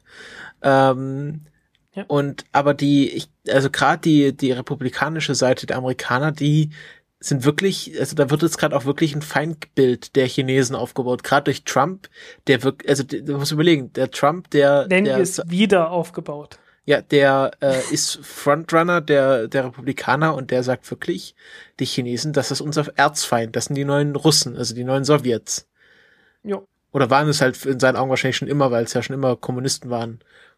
Ja, man, man baut halt wieder das, das Feindbild sozusagen wieder auf, weil äh, die, die Chinesen waren ja schon in den, im 19. Jahrhundert äh, in die USA gekommen, haben dort jede Menge äh, Eisenbahnen und so weiter gebaut und äh, waren dann trotzdem nicht sonderlich gut gelitten bei der Bevölkerung. Die Äh, generell asiatische Bevölkerung ist ja auch sehr generell, problematisch. Ähm, die Japaner durch den Zweiten Weltkrieg, wo es dann wirklich Internierungslager gab von Ja. äh, japanisch-amerikanische Bevölkerung und äh, die Chinesen, die jetzt äh, eine starke Wirtschaftsmacht sind und wahrscheinlich auch, ich, ist es nicht so, dass die sehr viele, also dass die Amerikaner den Chinesen sehr viel Geld schulden? Äh, naja, mehr oder weniger, ja. Ja. Wenn man es so nennen will, ja. Aber kommen wir zur Annäherung. Ja, also, äh, ja, viel mehr ist es halt auch nicht. Also es gibt einzelne Äußerungen äh, von, von Bolden, äh, was Ja, irgendwie der Chief Chef, Administrator. Chief Administrator. Das ähm, können wir gleich ein kleines Sneak Peek auf äh, den Freitag geben, wo wir bei den Kulturpessimisten über The Martian reden werden.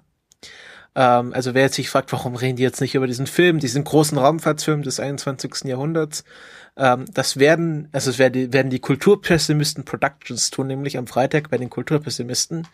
Ähm, da werden wir auch über die ganzen Details eingehen. Und ein Detail, was mich wahnsinnig aufgeregt hat, ist, dass ähm, in dem Film äh, der Chef der NASA, also der, der oberste Boss der NASA, nicht Chief Administrator genannt wurde, wie es eigentlich richtig ist, sondern Director. Also er wurde immer mit Director angesprochen, obwohl es keinen Direktor der NASA gibt, sondern das, der Bolden ist Chief Administrator der NASA. Und es, du, wenn du, wenn du, wenn du äh, googelst Director NASA, wirst du sofort zu Chief Administrator weitergeleitet. ja, Wollte ich kurz mal einwerfen. ja, dann wiederum ist Chief Administrator natürlich auch gleich, sind gleich zwei Worte und auch hier ist ja schlimm, ne? Aber so ein Film, der sich schon so viel Mühe gibt. Aber wir kommen am Freitag. Also hört am Freitag alle Kulturpessimisten, da reden wir über Martian. Und ich habe das NASA Spaceflight, Spacelight Forum da, danach durchgeforstet. Also es gibt viel, es gibt viel Kritik. Aber es ist gut, der Film. Gut. Äh, ob ich dabei bin, das werden wir dann noch sehen. Das wollte ich jetzt so geflissentlich umgehen, aber wenn du meinst. Ja, ach, warum nicht? Äh, es ist ja das Offensichtliche, dass ich vielleicht dabei bin oder auch noch nicht. Ich habe den Film noch nicht gesehen. Wenn ich noch dazu komme, dann bin ich dabei. Wenn nicht, dann äh, vielleicht. Ganz kurz, ich habe hier gerade auf Twitter das Foto entdeckt von diesen, äh, von dieser Fairing. Ähm, das ist wirklich, da ist wirklich so eine komplette Fairing, ähm, wo wir gerade darüber geredet haben, dass so viel Also eine Nutzlastverkleidung. genau, äh, auf Englisch Fairing. Ähm, das ist wirklich das komplette Stück. Ich dachte, die werden irgendwie gesprengt, aber nein, es ist halt einfach so eine Hälfte Ja, oder die da ja das ist ja bei. Space, ist ja bei SpaceX auch schon mal passiert. Ne? Das Ja, so liegt Ding. da einfach so im Wald. Ja, dort lag es dann nicht im Wald, sondern im Meer, aber ja. Und das, das ist nicht das erste Mal. Also Die Dinger, die, die überstehen das. Äh, einfach deswegen, weil sie leicht sind. Sie sind leicht, also im, im Vergleich zu der Fläche, die sie haben. Ja, Dadurch werden sie halt äh, schneller abgebremst. aber dass sie ja wirklich da in einem Stück runtergefallen ist, ist Ja, natürlich. Äh, na, die, die werden ja, die werden ja auch, also die, die Haltebolzen werden gesprengt. Nicht die Dinger. Wäre ja auch schlimm. Also. Ja, aber dass der halt ähm, nicht beim Aufschlag irgendwie zerschellt ist. Wieso sollten sie? Ich meine, die fallen doch relativ langsam runter. Ich weiß nicht, wie, wie, so wie schnell werden die. Wieso? Viel, viel mehr als 100 km/h können die doch da gar nicht drauf haben, weil ist ja bloß dünnes Plastik letzten Endes. Hm. Also. Kohlen, das ist doch Kohlefaser, oder? Ach so, ich dachte immer, das sei irgendwie, irgendwie, irgendwie Aluminium oder sowas. Aber es ist natürlich. Am Anfang recht. sicherlich. Ich denke, aber ich denke, heutzutage ist das überall Kohlefaser. Okay. Und ja, wieso sollten die kaputt gehen? Ich meine, die sind, die sind leicht, die fallen relativ langsam runter. Ich meine, ein Mensch erreicht irgendwie sowas wie 200 km/h. Und die werden sehr viel langsamer sein, weil da ist ja nicht viel Masse dabei, ne? Die, die Fallgeschwindigkeit hängt ja immer davon ab, äh, wie viel Masse du hast und wie viel Fläche du hast. Weil die Fläche bestimmt, wie viel, äh, wie, wie groß die, die Reibungskraft ist. Und die Kraft, die nach unten wirkt, die dann dazu führt, dass du halt schnell nach unten fährst, äh, fällst, äh, die hängt halt nur davon ab, wie schwer du bist. Und in dem Fall ist das halt sehr, sehr leicht. Deswegen fällt eine Feder auch sehr langsam runter im Vergleich zu irgendwas, das nicht so ist wie eine Feder. ne? Nee, fand ich, ja, ich habe gerade das Bild entdeckt, deswegen habe ich das gerade eingeworfen. Aber jetzt kommen wir endlich zur Annäherung. Also der, der Chief Administrator Bolden, wir merken uns das jetzt alles, das ist nicht der Rector. Chief Administrator Bolden, ja. Äh, ja, der hat sich äh, wohl. Ja, der hat sich da irgendwie geöffnet, äh, äh, geöffnet, sag ich. Der hat sich geäußert. geäußert hat er sich. Äh, the reason I think that there way that where we are today is temporary is because of a practical statement that we will find ourselves on the outside looking in because everybody who has any hope of a human spaceflight program will go to whoever will fly their people. Äh, ja, also zumindest hatte sich mal so geäußert, ganz vorsichtig, dass das Ganze wohl temporär ist. Die Hm. Abschottung der. Die Abschottung, ja. Ja, das glaube ich auch.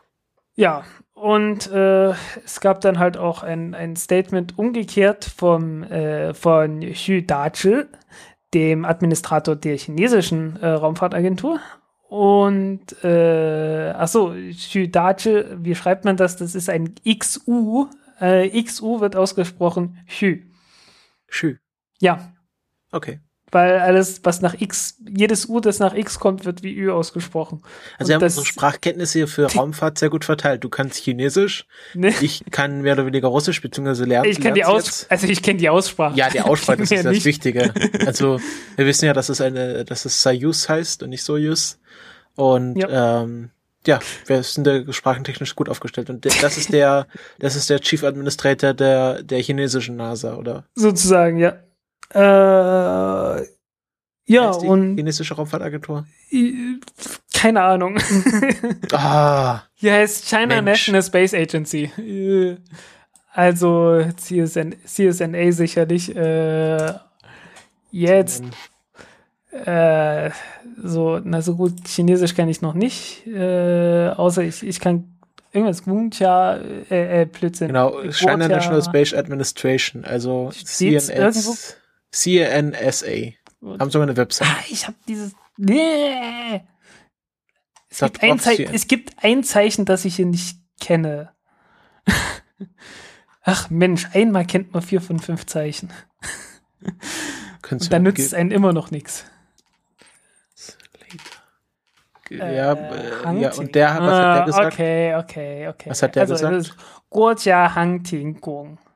Hm? Hang Ching Gong. Okay. Glaube ich. Glaube ich. Ich muss beim letzten nochmal nachgucken, ob das wirklich Gong ist. äh, und höchstwahrscheinlich natürlich falsch. Also es Äh, heißt, äh, d- also das Wort heißt dann nur Bla- National Space, Ag- äh, Space Bla- Agency. Hat hier jemand Kann es hier? äh, irgendwo mal rauszufinden, wie, die, wie das denn genau 国 ausgesprochen 家 wird? 航天局， Warte mal kurz. Achtung. 国家航天局， äh, falsch. Hang Chin. Chi- Ja. Ah, ist natürlich immer falsch. ja, wie gesagt, äh, mein Chinesisch ist nicht perfekt, nicht mal im Ansatz. Äh, und, Aber äh, ist schon Zeichen mehr als ich kann. Also Ja, ja. Äh, ich ich finde es gerade nicht, wie es geschrieben wird. das ist unschön. Ja, was hatten der jetzt gesagt? Wir kommen immer wieder vom. Wir kommen heute irgendwie sehr vom Thema das stimmt. Äh, wo hab ich's denn? Wo hab ich's denn? Äh,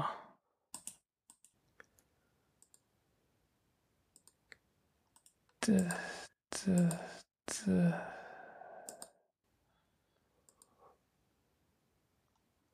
Äh, ich habe jetzt zu viel aufgemacht, ich finde es nicht mehr. So viele Tabs. Ja, ja. Das Klicken, das du hörst, ist das Schließen von irgendwelchen Tabs im Browser. äh, da ist es. ähm, was hat er gesagt? China has no difficulties in our cooperation policies with other ag- agencies, uh, and we certainly hope that this temporary time frame can be shortened. ja, also äh, es, es sieht halt auf beiden Seiten so aus, dass man das Ganze äh, insgesamt verkürzen will und dass man da besser zusammenarbeiten will. Und äh, auch der Wirner hat was gesagt und komischerweise auch wieder auf Englisch. Äh, und zwar ist das der von der europäischen, der Director General von der European Space Agency, äh, der natürlich ein Deutscher ist und hier sich, äh, naja gut, ist wurden natürlich auf Englisch bestimmt Ich finde den übersetzt. Werner ja nicht so sympathisch. Äh, ich habe mir da noch kein Bild Aber die, die, die Chefs sind auch immer so, das sind halt so Politiker, und die, die schwaffen dann halt immer was Politisches, anstatt Ja. Inhalt Ja. zu haben. Äh, mal schauen, was er gesagt hat. What we have to do is to try not to be competitive. We should work together to tackle all different types of challenges in a common project. Was ja eine ganz gute äh, Beschreibung der europäischen Raumfahrt ist. Echt? Weil, naja, zumindest Auf dem Papier. Zumindest muss man es versuchen, nicht äh, äh, keinen Wettbewerb zu haben, weil äh, also ich kann mich an dann einen sind oder anderen nicht Artikel wettbewerbs naja, nein, der, der Punkt ist, wir sind nicht wettbewerbsfähig. Wir sind absolut darauf angewiesen, äh, zumindest in der bemannten Raumfahrt, dass wir mit irgendwem anderen mitkommen, weil wir haben ja zurzeit nichts. Ne? Und von daher ist alles, was die ESA zurzeit machen kann, äh, zu versuchen, mit anderen Leuten zusammenzuarbeiten.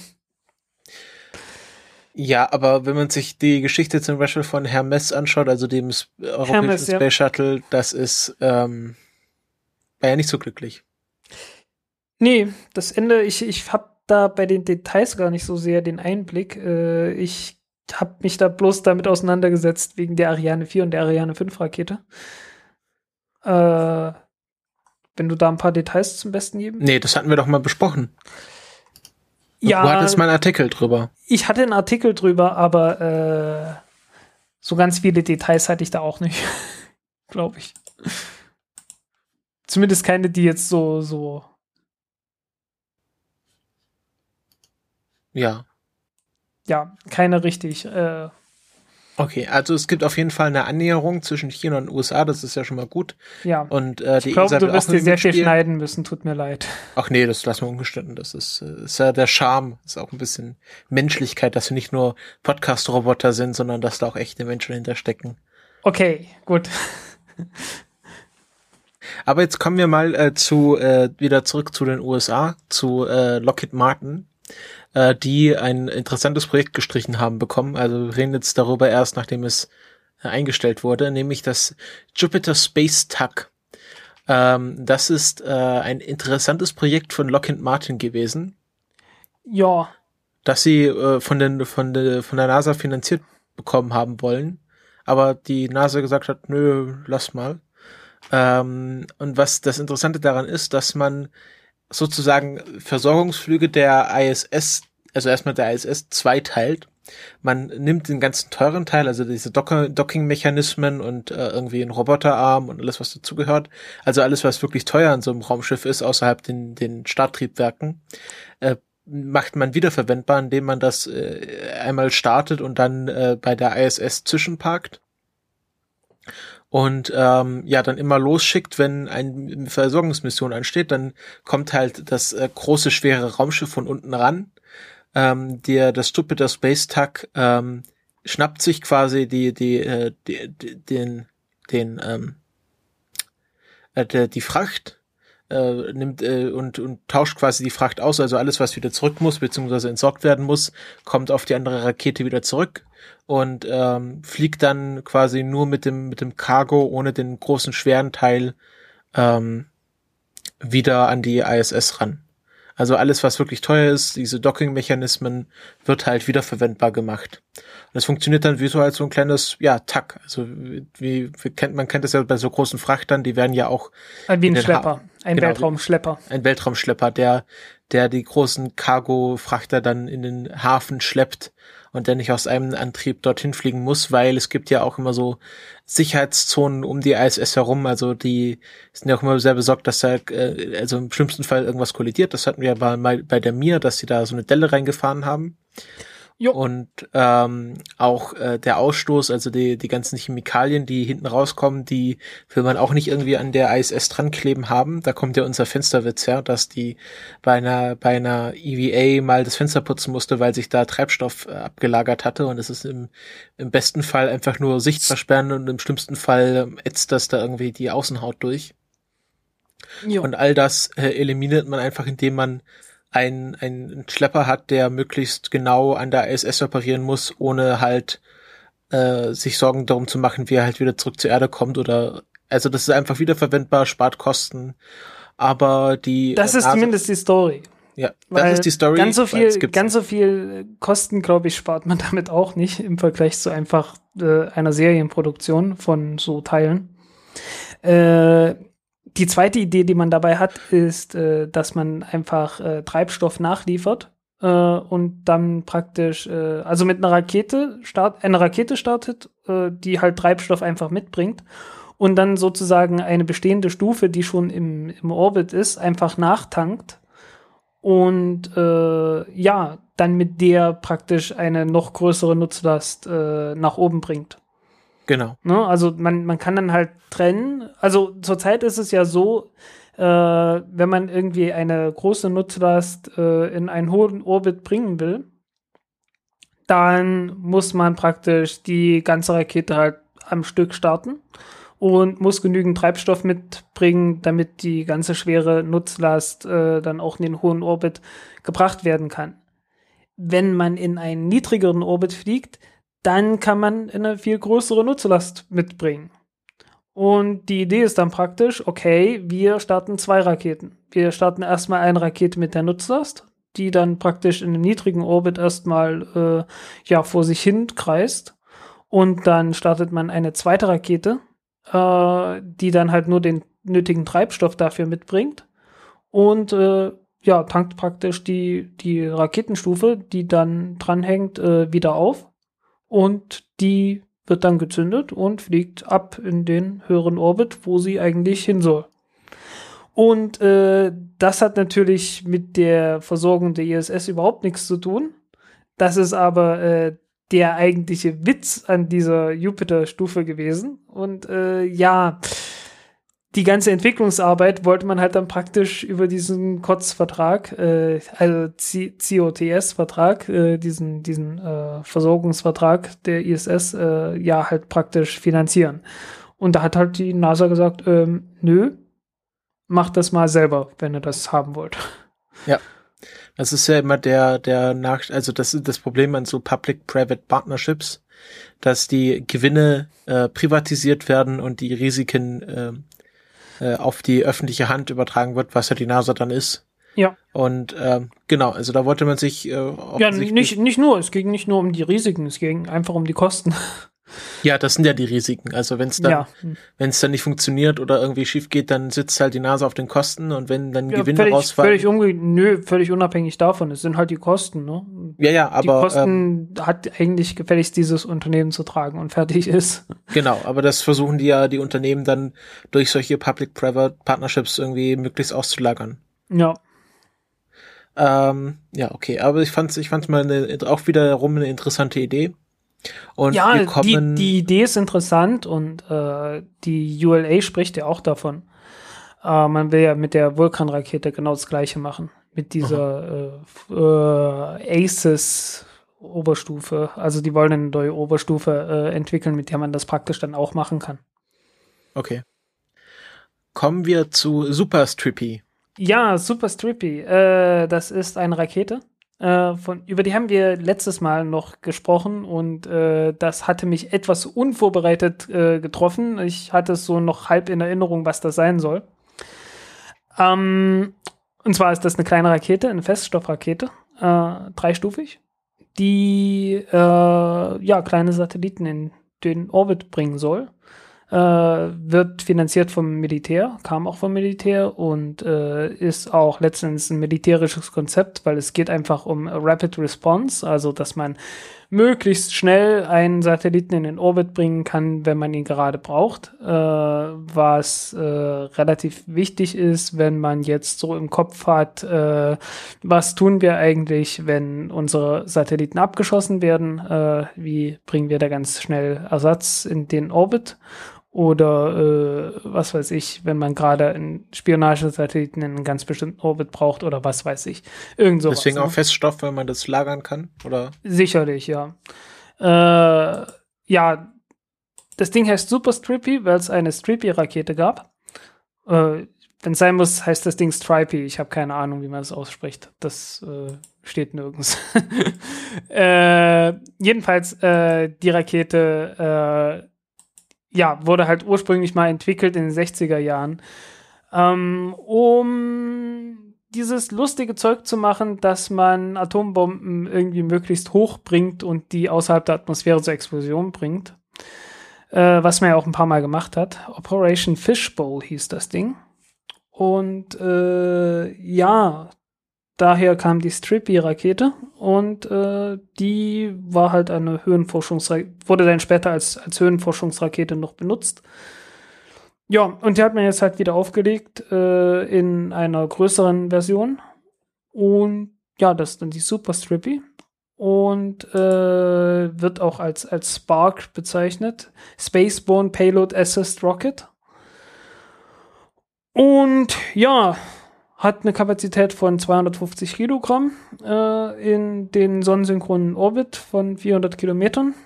Äh, das Ding wog gar nicht mal so viel. Ich habe es jetzt gerade nicht mehr im Kopf, wie viel. Warte. Ähm, ich glaube, die heißen nicht so viel, wie sie, wie sie wiegen. Ach so, nee, da, das sind Pfund, alles klar. Ähm, steht's irgendwo in gebräuchlichen Einheiten? Ja.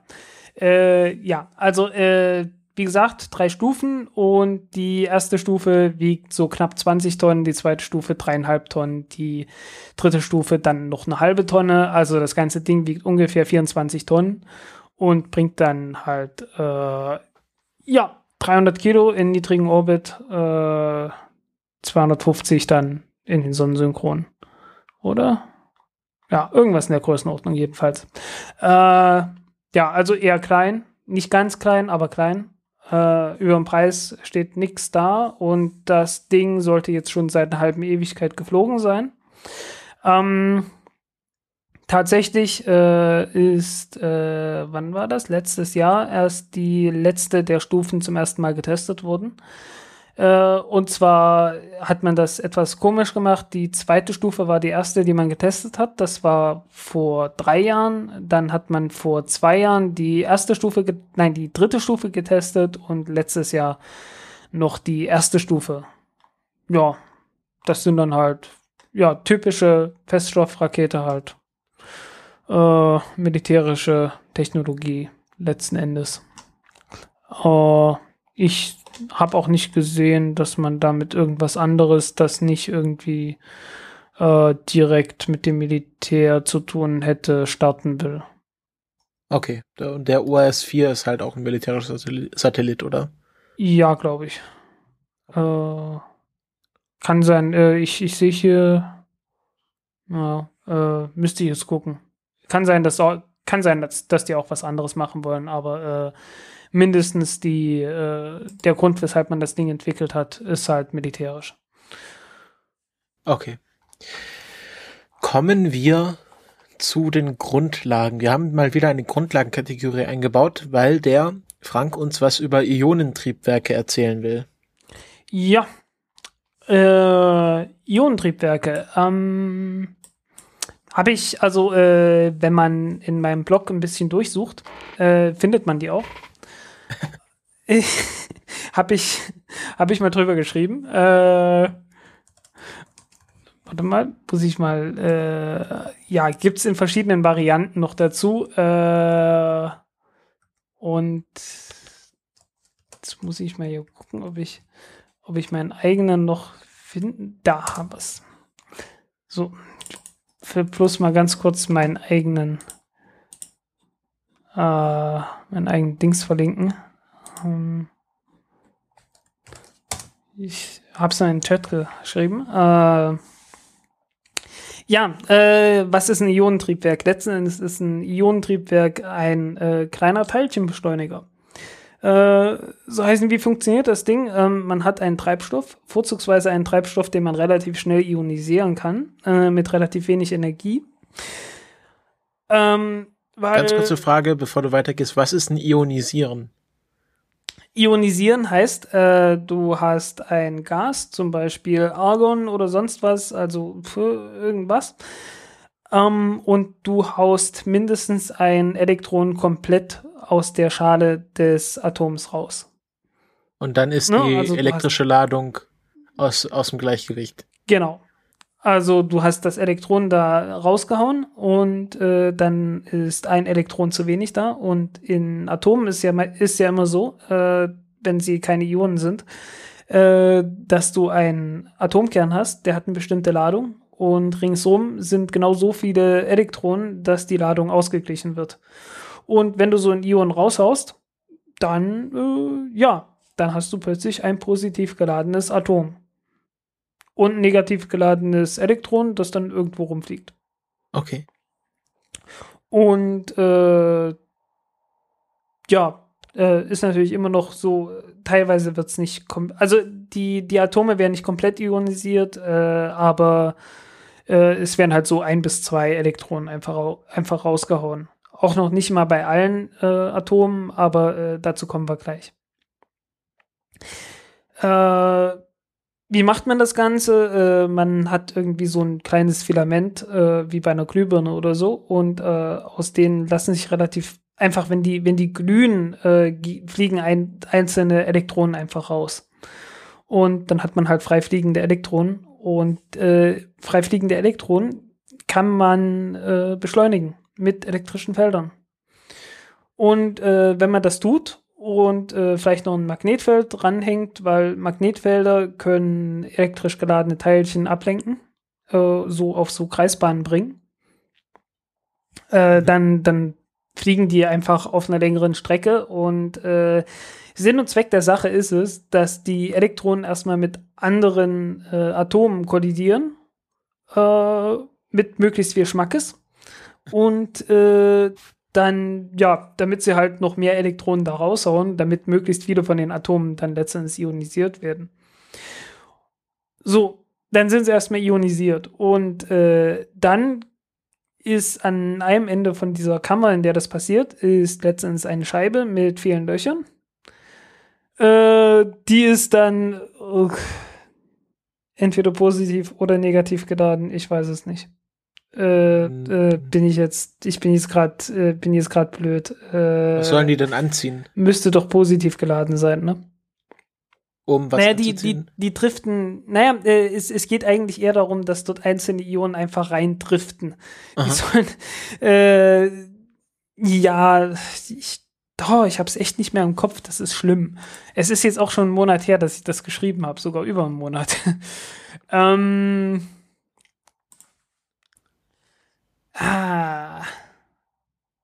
Es ist immer witzig, wenn man sowas schreibt. Äh, da hat man ja immer gewisse Probleme so vom Konzept, ne, was man sich, wie man sich das vorzustellen hat.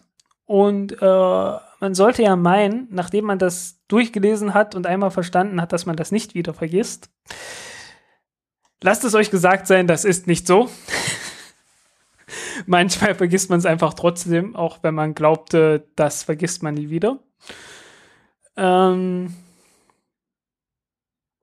ja, also das erste Gitter ist positiv geladen, das zweite Gitter dahinter ist negativ geladen. Und dazwischen ist eine Spannung, äh, so von 200 Volt.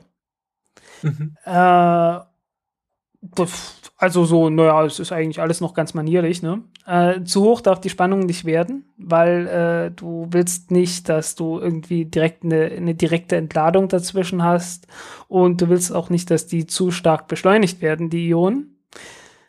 Ähm, nee, warte, Moment. Äh, also das erste, das erste Gitter ist, ist äh, mit 1000 Volt positiv geladen und das dahinter ist mit, 1000 mit 200 Volt negativ geladen. So heißen der Unterschied sind nicht 200 Volt, sondern 1200 Volt.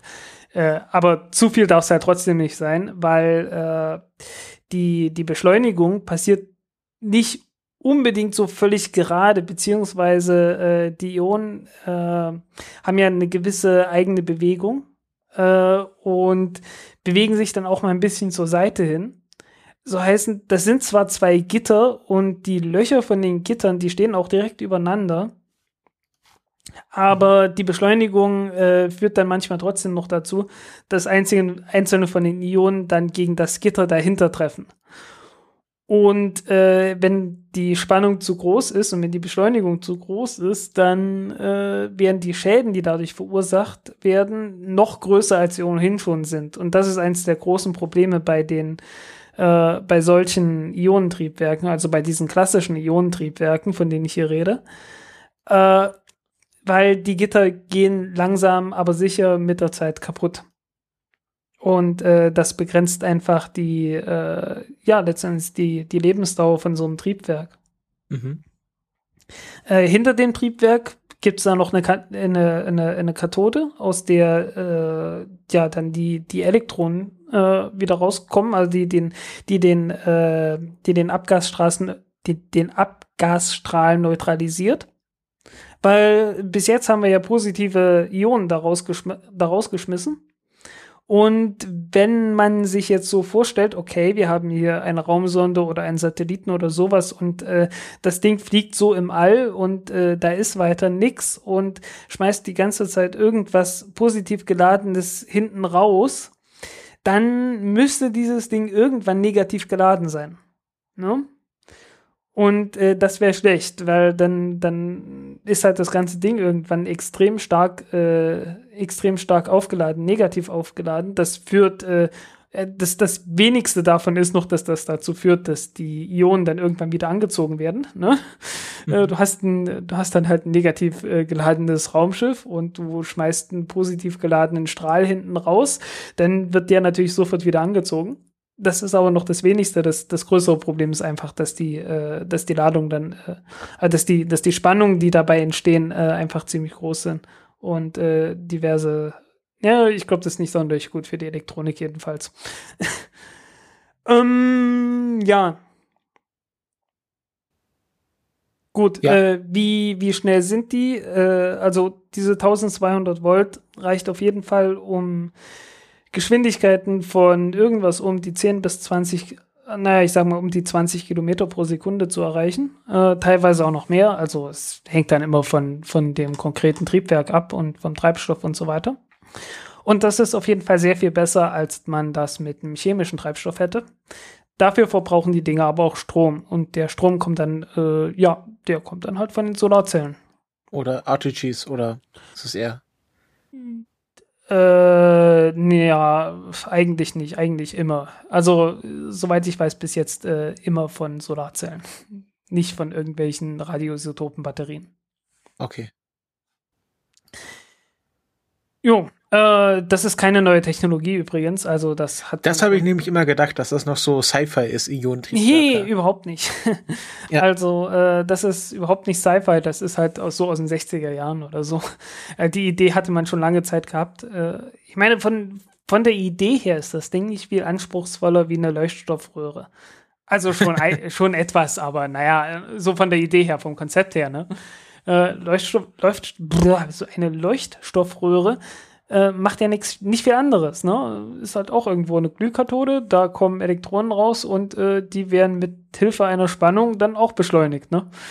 Und, Und dann äh, knallen dann knallen dann halt gegen ein gegen ein äh, anderes Atom und äh, wenn die wenn die Atome, also die werden dort nicht ionisiert, sondern bloß äh, von einem Orbit in den nächsten äh, ja praktisch getreten und äh, die fallen dann wieder zurück und dabei geben sie dann halt Licht ab und äh, ja, das, das, was dann leuchtet, oder zumindest die Leuchtschicht draußen zum Leuchten anregnet, anre anregt.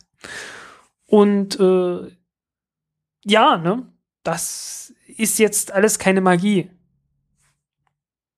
Das, das war mir, war mir vorher klar. Aber was, was wurden da bisher betrieben? Also was gibt's denn da im Weltraum, was jetzt mit Ionentriebwerken getrieben wurde? Äh, also eins der, äh, ich glaube, es wurde schon ein paar Mal benutzt. Also die allerersten waren in den 60er und 70er Jahren. Äh, da gab es so eine Testreihe von CERT-Satelliten, die auch relativ erfolgreich waren. Aber äh, naja, Raumfahrt ist eine konservative Sache und äh, die haben das dann halt lange Zeit nicht mehr benutzt. Ne? Das war so Ende des Apollo-Programms und äh, zu der Zeit hat man das halt noch benutzt und dann nicht mehr. Und dann hat man es irgendwann in den 90er Jahren hat man es wieder rausgeholt. Äh, ich glaube, in einigen Satelliten wurde es noch benutzt, aber äh, prominent wurde es dann mit Deep Space One. Äh, Mhm. Das war halt eine Raumsonde, die pff, zu diversen Asteroiden, glaube ich, geflogen ist.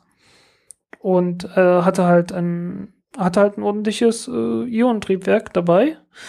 Äh, das lief dann halt ein paar Jahre und äh, der Schub ist allerdings immer ziemlich niedrig. Also äh, der Schub ist ja immer bei elektrischen Antrieben abhängig davon, wie viel Energie man da reinschieben kann und davon, wie schnell das äh, der Treibstoff letzten Endes hinten rausfliegt. Und äh, ja, so bleibt es dann halt bei so einem Schub von äh, 0,1 Newton. Also, äh, um sich das vorzustellen, ungefähr so viel wie 10 Gramm. Also jedes Schnapsglas hat mehr, äh, mehr Gewicht, als man hier als Schub hätte. Deswegen nennt man das ja auch, glaube ich, Continuous Thrust Engines. Also, Ja. also Triebwerke, die, also, also jetzt ist es so, dass man halt sagt, okay, wir zünden das Triebwerk jetzt für so und so viele Sekunden und dann, äh, dann ruht das die meiste Zeit. Aber so, ähm, so Ionentriebwerke, die, die Da ist fast umgekehrt. durch. Da ist es fast, fast umgekehrt. Die laufen einfach die ganze Zeit durch. Auch jahrelang und äh, das müssen sie auch können. Genau. Also die, die haben zwar keinen großen Schub, aber dafür äh, können sie sehr, sehr lange brennen und damit sehr schnell werden. Ja, genau. So, das ist jetzt so das Konzept und äh, es gab dann auch mal einen Satelliten, den Artemis-Satellit und der ist damals mit einer Ariane 5 Rakete gestartet worden und das war noch so in der Anfangszeit der Ariane 5, als das Ganze eine äh, nicht beneidenswerte Rakete war. Und äh, da hat es einmal die Rakete nicht geschafft, in den Orbit zu kommen und der Artemis-Satellit konnte sich halt trotzdem noch retten, weil er halt Ionentriebwerke hatte. Die waren eigentlich bloß so zum Testen gedacht, ne? Äh, und um die, um halt die, die Lage zu, also die Lageregelung zu, überle äh, zu übernehmen. Weil äh, geostationäre Satelliten müssen öfters mal ihre Position korrigieren und äh, irgendwann geht denen dabei der Treibstoff aus und wenn man dann sehr effizientes Triebwerk hat, dann passiert das nicht so schnell und das wollte man eigentlich bei diesem Artemis-Satellit mit diesen Ionentriebwerken machen. Und äh, ja, dazu kam es halt erstmal nicht, weil äh, der Satellit kam nicht in die passend in diesen GTO, in den Übergangsorbit, sondern war deutlich weiter unten gestrandet und äh, der hat dann halt seine Ionentriebwerke benutzt, um äh, trotzdem noch äh, in den Orbit zu kommen, wo er hin wollte. Hat dann etwas länger gedauert, logisch. Äh, der hat dann auch nicht mehr ganz so lange gelebt, wie er hätte leben sollen, weil er hat ja doch eine ganze Menge Treibstoffe dabei verbraucht. Aber immerhin, äh, dadurch war es überhaupt erstmal möglich, das zu machen. Ja. Und, und inzwischen hat man diese Not zu einer Tugend gemacht und es gibt jetzt langsam aber sicher allererste äh, Satelliten, die äh, das wirklich äh, geplant machen. Also die dann halt die, den kompletten Übergang vom GTO zum GEO, also vom Übergangsorbit zum geostationären Orbit, komplett mit Ionentriebwerken machen. Und äh, die ersten beiden wurden Anfang des Jahres von SpaceX gestartet und die sind sechs Monate später immerhin schon äh, in dem Orbit angekommen, wo sie hin sollten. Ursprünglich soll es sieben Monate dauern, waren etwas schneller als gedacht. Okay. Jo. Äh, großer Vorteil davon ist, die Dinger sind leicht. Also mhm. im Vergleich. Äh, man kann dann halt so locker mal die Hälfte vom Gewicht einsparen. Also anstatt von sechs Tonnen nur noch drei Tonnen. Das hat doch schon einiges. Ja. Und du meintest ja immer, wenn jetzt New Horizons ein Ionentriebwerk hätte, dann könnte man da jetzt noch äh, viele andere äh, Kuiper Belt Objekte anfliegen, aber dann hätte auch nur Horizons zehn Jahre länger gebraucht oder sowas. Äh, kann sein, ja. Also äh, je nachdem, wie man es dann hätte, also konkret ausgestaltet hätte. Äh, ja. ja, was was was interessant ist, ist, dass dann, ähm, dass man diese ganzen alten Konzepte von interplanetaren Transferfenstern nicht mehr benutzen kann oder nicht mehr so wirklich benutzen kann. Also der Hohmann-Transfer funktioniert, glaube ich, bei solchen Ionentriebwerken nicht mehr so gut, weil der auf äh, solche Einzelschubeinheiten ausgelegt ist und nicht auf ein Triebwerk, was die ganze Zeit durchfeuert. Äh, ja. Ähm, das ist was für eine andere, für eine andere Sendung. Äh, es gibt da so ein paar Effekte, die man ausnutzen kann auf die Art und Weise, mit denen man äh, doch ganz ordentlich äh, Sprit sparen kann. Ja, genau. Ähm, äh, Smart One, also die, die kleine Mondsonde von der ESA, die auch mit einem Ionentriebwerk ausgestattet war, äh, die hat sowas gemacht. Und äh, die hatten das so gelöst, dass die so einen Kompromiss gemacht haben und äh, das Triebwerk dann halt äh, immer nur benutzt haben, wenn der Satellit gerade so in der Nähe der Erde war. Äh, das Ganze nennt sich Obert-Effekt und äh, den Obert-Effekt werden wir dann in einer der nächsten Sendungen einfach mal besprechen. Ne? Ja. So.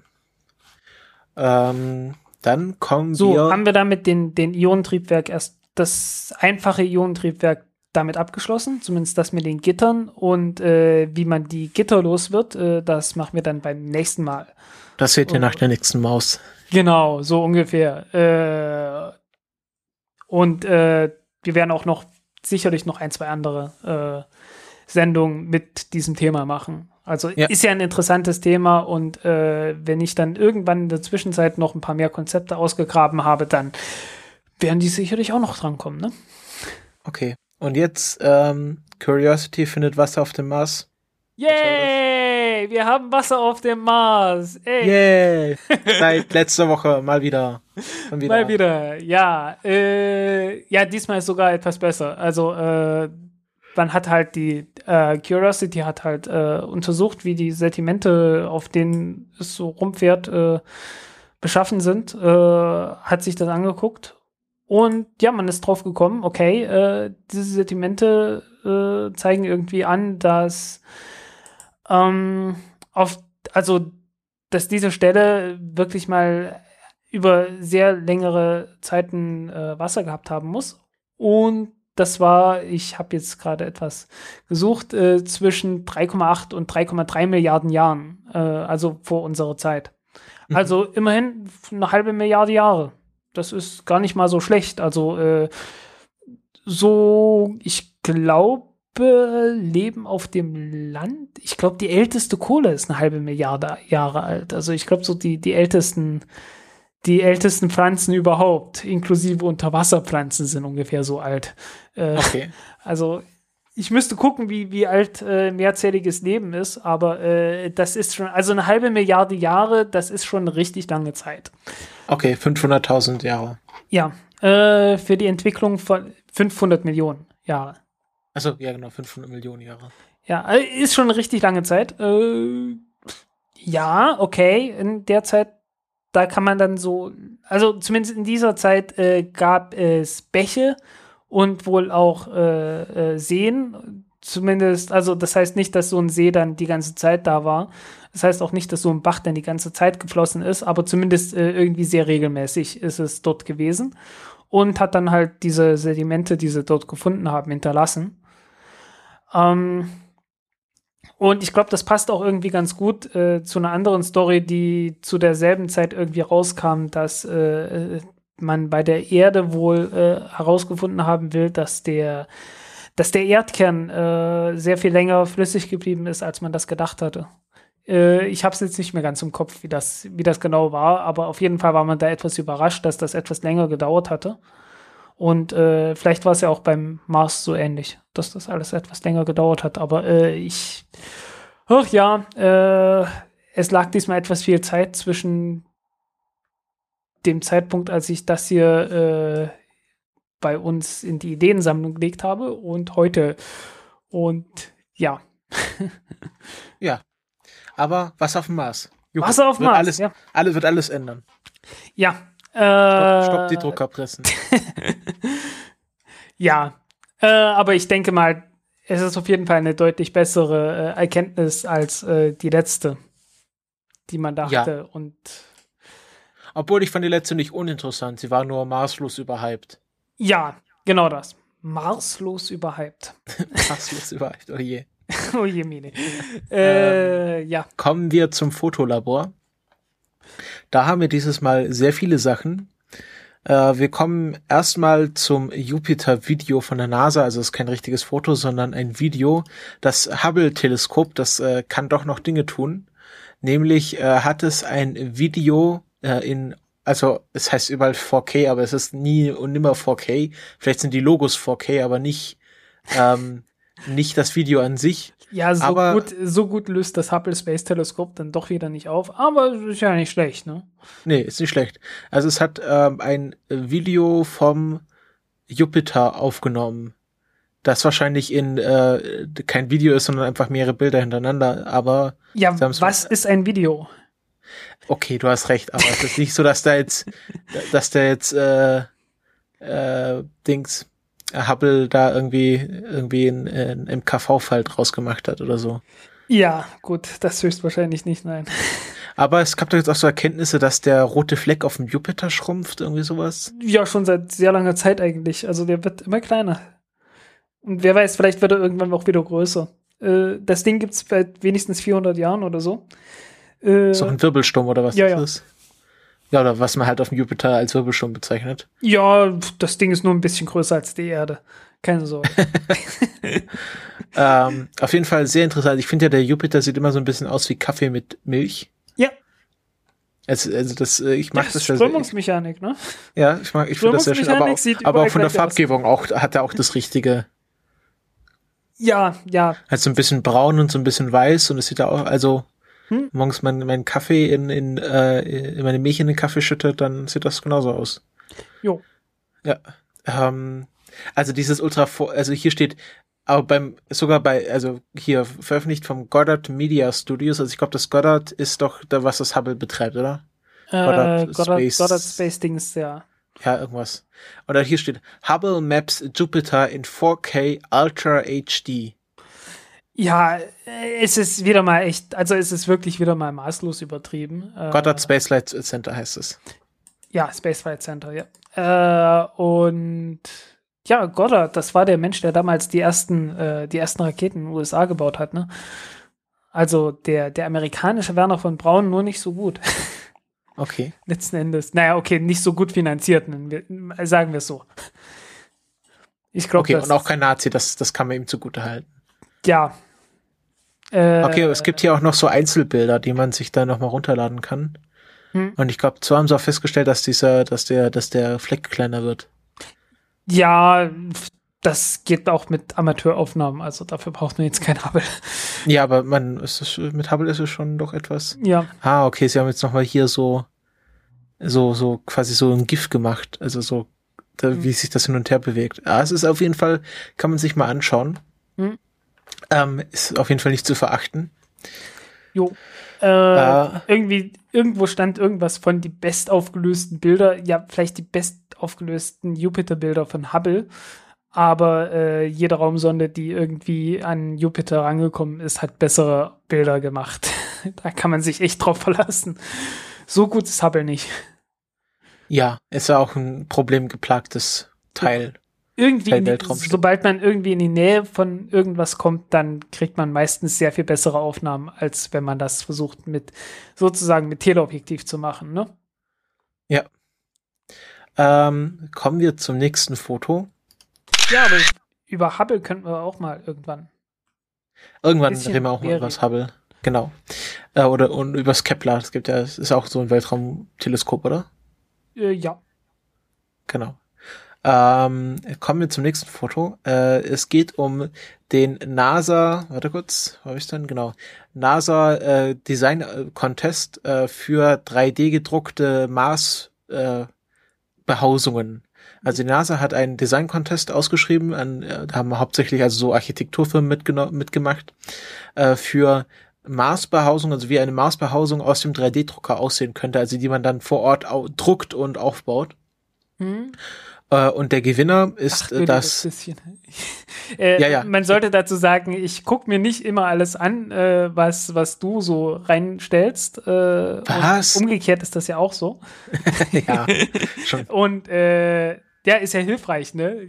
Das kann Ja, ich mir selber anschauen, äh, wie das Ganze aussieht. Und einiges erscheint mir doch eher vernünftig und einiges eher, ja, ist halt Design. Ja, ähm, also das erste wurde von, also ihr seht das ja auf eurem Handybildschirm. Ich habe das, ihr wisst ja, wie das mittlerweile funktioniert mit den äh, äh, Kapitelmarken Covern.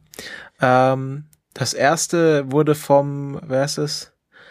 Team Space Exploration Architecture in Clouds Architecture Office of New York gewonnen. Äh, dotiert mit Wolkenschloss. 25.000 Dollar. Aha. Genau. ähm, es ist, äh, das ist ein ein Iglo, wenn man es so nennen kann. Das wird, sollte nämlich äh, aus, es wird nämlich aus Mars, also die Außenhülle wird aus Marseis gebaut, ähm, um vor Strahlung zu schützen. Äh, reden wir hier jetzt über das, über das Gleiche? Also, weil ich, ich sehe hier ganz unten etwas, das ein bisschen rund aussieht.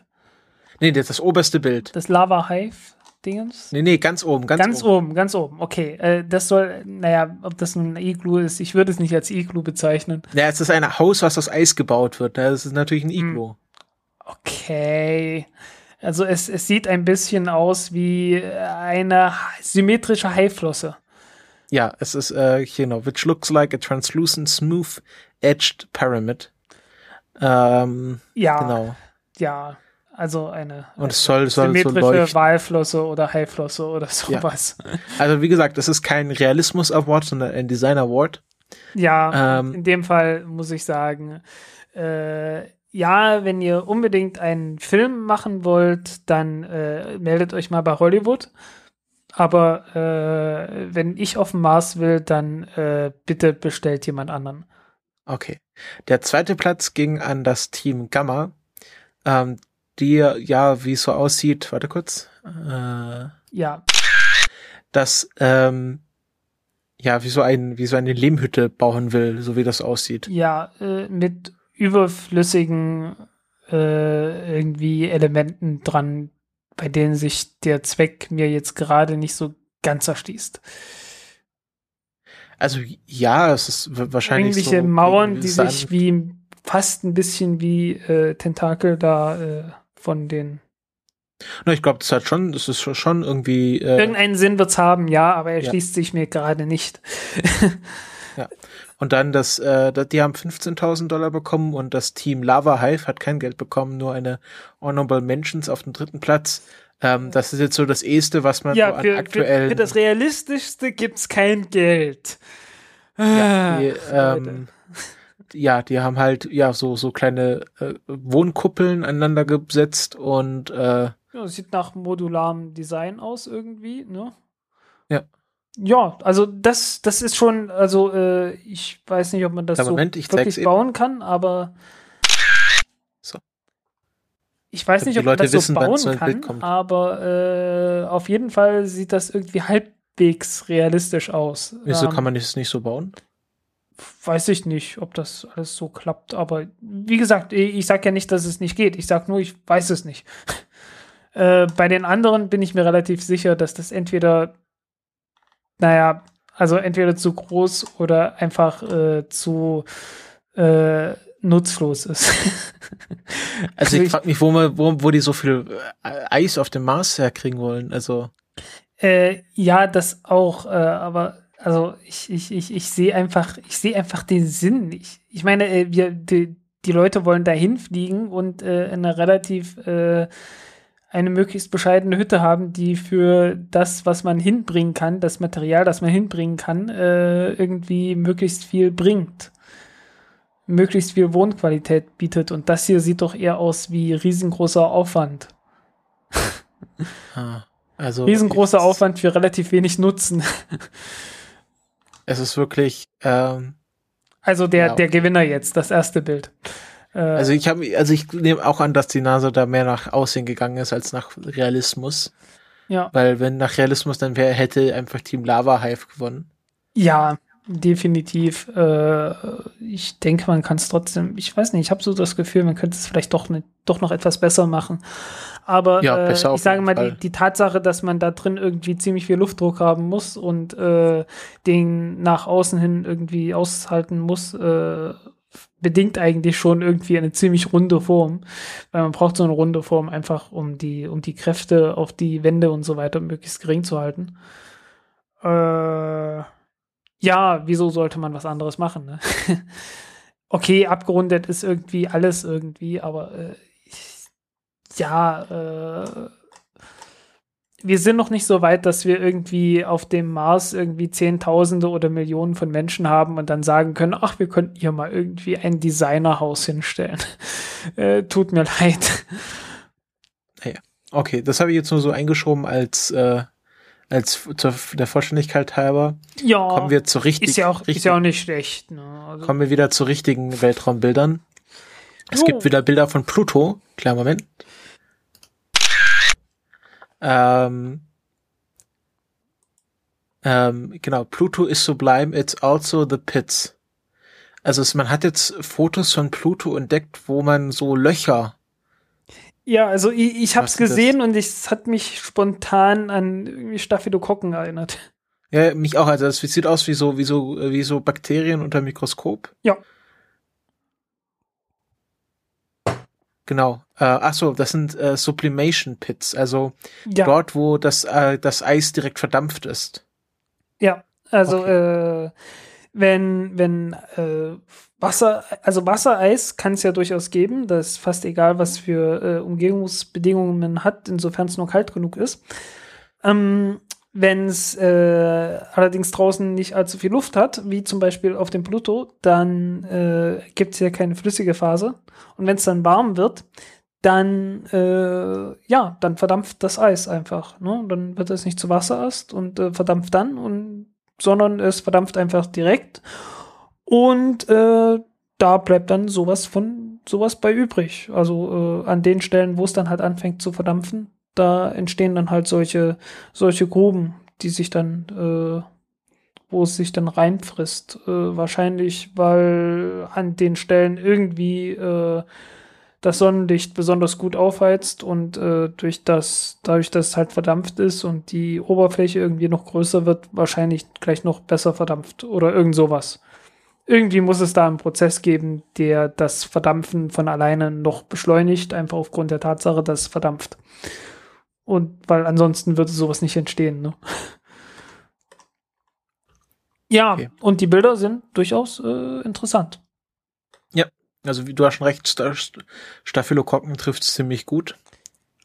Ähm, die sind jetzt äh, aus der, ja sagen wir so, aus der unteren Mitte des Herzens, also aus der Tombau Regio äh, aufgenommen. wenn man sich das so auf der Ma- äh, Pluto-Karte anschaut. Hm. Ähm, also diese große Eisfläche. Und es ist halt wieder, es ist halt wieder frustrierend, dass man äh, keinen Orbiter hat. Ja, aber wie gesagt, war technisch einfach nicht möglich. Ja. Kommen wir äh, zum Aber ich nächsten. glaube, Frustration ist halt normal und äh, ist ja auch irgendwie, ist ja auch irgendwie fast schon Grundlage für die Forschung, ne? Ja. Also Forschung Komm. muss irgendwie frustrierend sein, damit man, äh, damit die, die, die Neugier irgendwie aufrechterhalten wird. Ähm, jetzt habe ich gerade noch während der Sendung was sehr Tolles entdeckt, was mich persönlich sehr freut. Kleinen Moment. Ähm, Wir haben ja schon über den Discover, es steht nicht im Trello. Ähm, wir Ja, haben ja schon ich- über den Discover äh, Imager gesprochen. Also den, der Satellit, der am Lagrange Punkt 1 steht und alle zwei Stunden ein Foto von der Erde macht. Ja. Ähm, und das war ja dann die Idee von damals auch von Al Gore, deswegen hieß auch irgendwann mal Gorsat im Volksmund, dass man äh, wirklich äh, fast ein Live-Feed der Erde hat von außen, um äh, ja quasi sich äh, zu visualisieren, dass wir die Erde schützen müssen. Also es ging da um Umweltschutzaspekte. Hm. Und der hat jetzt, wann, wann, hat er die, seine Arbeit aufgenommen? Das ist noch nicht so lange her. Äh, Habe ich jetzt auch nicht mehr im Kopf. Ist wirklich nicht sehr lange her, ne? Ja, ähm, auf, auf jeden Fall ähm, habe ich mich ja damals wahrscheinlich auch öffentlich gefragt, ich weiß nicht, also ich habe mich persönlich gefragt, warum äh, die NASA nicht einfach alle Fotos veröffentlicht, weil es gab halt immer mal wieder irgendein Foto, was besonders interessant war. Wir erinnern uns an den Monddurchzug. Ja, also, aber- Es war eigentlich geplant, dass es irgendwo ein Live-Feed gibt, ne? ja, pass mal auf, ich komme dazu. Ähm, und ich habe mir gefragt, ja, warum, wo, bleiben jetzt hier die, die täglichen Fotos von der Erde? Und die haben wir jetzt. Heute ist die Webseite online gegangen. Ist also Ah, vor, vor wenigen Stunden, so, also wirklich, wirklich, ich habe es gerade jetzt erst gesehen und wahrscheinlich auch der Rest der Welt. Äh, die Seite ist auch äh, konstant überlastet, also man hat Schwierigkeiten, auf sie raufzukommen. okay. Ich poste mal eben in den Chat. Ähm, hier, wo bist du? Da. Ähm, ich habe wirklich gerade Mühe gehabt, auf die Seite zu kommen. Und da kann man sich jetzt, also wird äh, einmal am Tag mit zwölf Fotos aktualisiert, also alle zwei Foto, alle zwei Stunden macht äh, Discover ein Foto und jeden Tag kann man sich dann zwölf neue Fotos anschauen. Ähm, ja. genau. Ich Oder warte dann mal und harre der Dinge, die da kommen. Äh, ja, sie ist doch etwas langsam. Äh, ja, es ist wirklich überlaufen. Also es ist wirklich, ja, Äh. das Ding heißt ja schon epic.gsfc.nasa.gov. ja, Alleine schon, dass die mit Epic anfängt. Ach ja. ja, ich glaube, das heißt, äh, weil weil die Kamera heißt Earth Polychromatic Imaging Camera. Aha. Also wahrscheinlich ein Backronym. Also Ja. man hatte erst Ah, Epic. Okay, so, da haben wir's. Äh, Australien, äh, dann darüber Neuguinea mit Wolkenschicht. Ja. Kann man Papua wirklich Neuguinea, äh, komplett in Wolken verhangen, nennt sich ja auch Regenwald, wahrscheinlich weil es dort regnet. Äh, ist wohl auch nicht ganz äh, zufällig, weil da sind eine ganze Menge äh, äh, Gebirge und so. Dann in der Mitte sieht man die Sonne. Also ganz in der Mitte von der Erde, äh, da, da ist so ein hellerer Fleck und dieser hellere Fleck, das ist einfach Sonnenlicht, das Ja. reflektiert wird vom Meer. Und das sieht man halt, ne? Da, wird, Ja. da ist etwas heller. Ähm, zwei, äh, zwei Hurricanes, die, äh, von denen der erste, glaube ich, äh, schon, ich glaube, einer war über die, über die Philippinen schon weg, ne? Und das sind so die nächsten, naja. Äh, ist also nicht Hurricanes, Taifune, hallo. Äh, womit wir wieder beim Chinesischunterricht wären. Hey. Äh, Taifun kommt von Taifeng, also äh, Tai ist so groß, größter, höchster oder sonst was und äh, Fang ist Wind. Daher kommt auch Feng Shui, das eigentlich Feng Shui heißt. ja, irgendwas mit China, ne? Ja. ähm, ja, schönes Bild, ne? Ja, und man kann sich da jetzt wirklich so durchklicken, kann auch äh, hier oben links auf Play drücken. Dann äh, wird das einfach abgespielt und man sieht oben links immer so eine schematische Zeichnung, damit man erkennen kann, was es ist. Sieht ganz genau, wo, in welchem Winkel er Irgendwie es wird hier jetzt. gerade nur die, irgendwie wird nur das, das Bild von der Erde in, ach so, ein, ach so, das große, ah, ich sehe es gerade. Es gibt hier noch ein kleines Bild, aha, okay. Ja. Gut, ja. Ja, und man sieht halt, äh, dass der Pazifik verdammt groß ist. Ja. Das kann man, glaube ich, festhalten. Also bisher gibt es so 19 Bilder. Das letzte ist von äh, 20, also von uns äh, 22.10 Uhr von gestern Abend, also vor knapp 24 Ah ja, Stunden. okay, die, die, die, die Seite ist tatsächlich sehr, sehr langsam. Ja, die, die wird wahrscheinlich noch besser werden, aber Ja, ist ja. wirklich. Ah, Man kann sich, ah, genau, eine Million 500, 501.982 Kilometer von der Erde entfernt. Jo. Na, Genau. anderthalb Millionen halt ungefähr. Jetzt kann ja das äh, DLR Next, das macht ja immer, äh, immer ein aktuelles Ui, Foto aber Sonne. hast du dir mal so ein Bild runtergeladen? Das ist eine ganz ordentliche Auflösung. Echt? Warte mal kurz, ich schaue es gerade an. Ähm, das, der DLR Next Account macht doch immer jeden Morgen ein Live-Foto von der Sonne. Hm. Und jetzt kann er auch jeden Morgen ein Live-Foto von der Erde machen.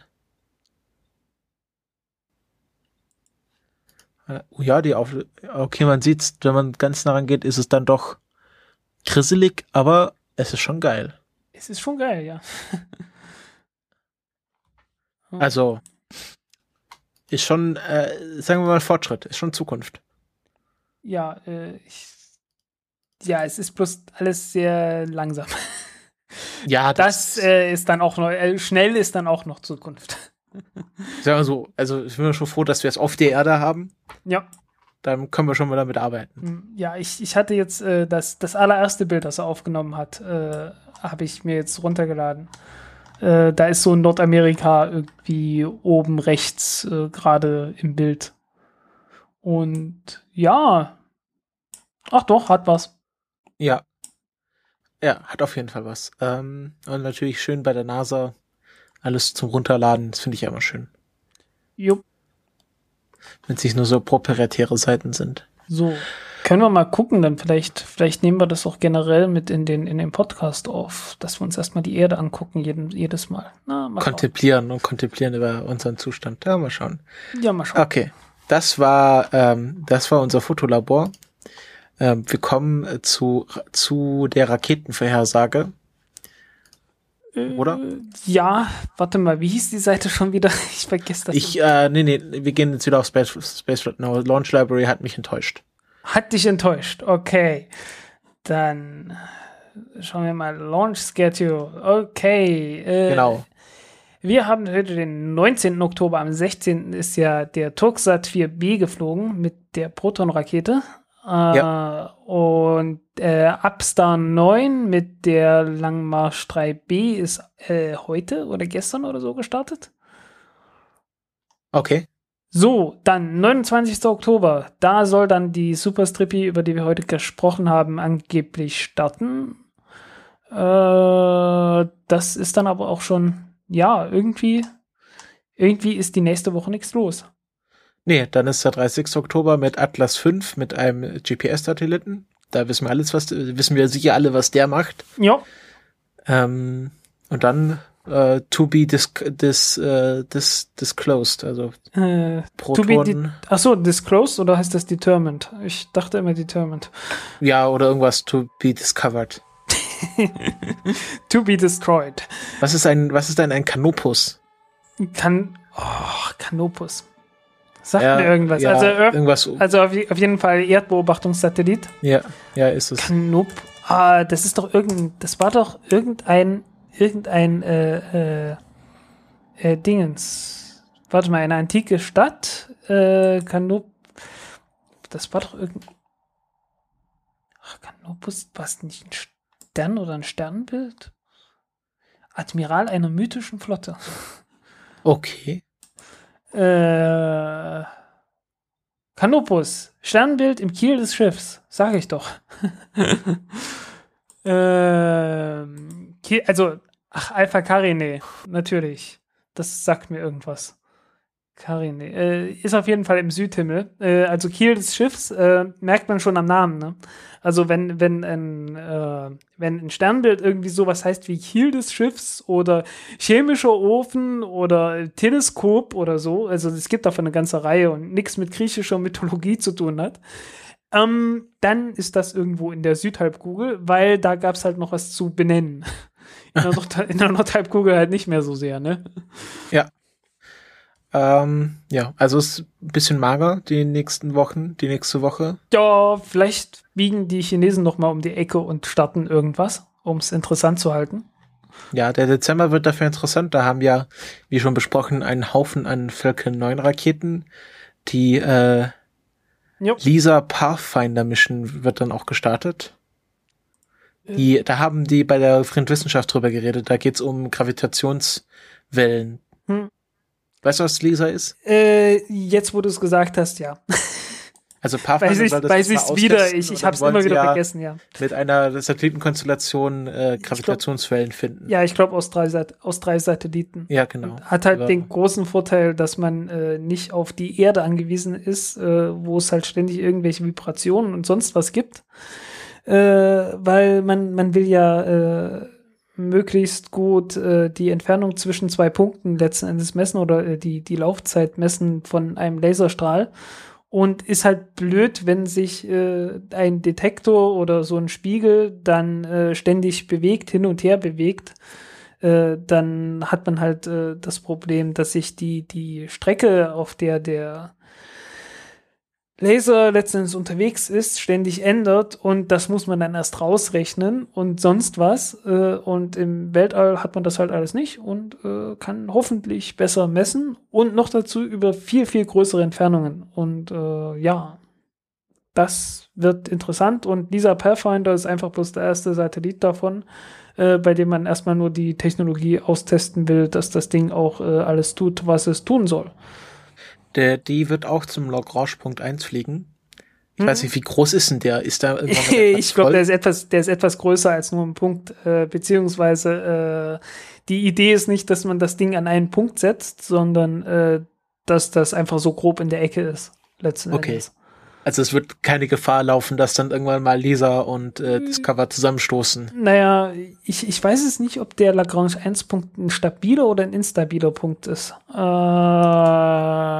Äh, gibt es immer so, es gibt verschiedene, es gibt stabile und instabile Punkte. Äh, die vorne und hinten, äh, ich glaube zwei und drei oder so, die sind stabil. Äh, die, wo auch die Zentaurmonde sind und so. Hä? Heißen die Zentauren? Die Trojaner. Nee. Was, welche meinst du? Trojaner? Hä? Also die, Die, die sich an einer Stelle aufhalten, irgendwie so 60 Grad vor der Erde und 60 Grad dahinter. Ich weiß keine nicht. Ahnung. Egal. Äh, Lagrange. Lagrange. Punkt. Äh, stable. Mal gucken. Ah, ist, ich, Lagrange Point. Ah, Stability, da. Da steht's. Äh, nochmal. Stability. Da haben wir's. Äh, 1, 2 und 3 sind instabil. Aha, gut, das ist sehr Okay. schön. Äh, das heißt, äh, man muss dort ständig äh, nachkorrigieren. Glaube ich. Äh, äh, quasi. Also mindestens kann man, dort, kann man sich dort nicht irgendwie an einen Punkt setzen und bleibt dann dort. Äh, und äh,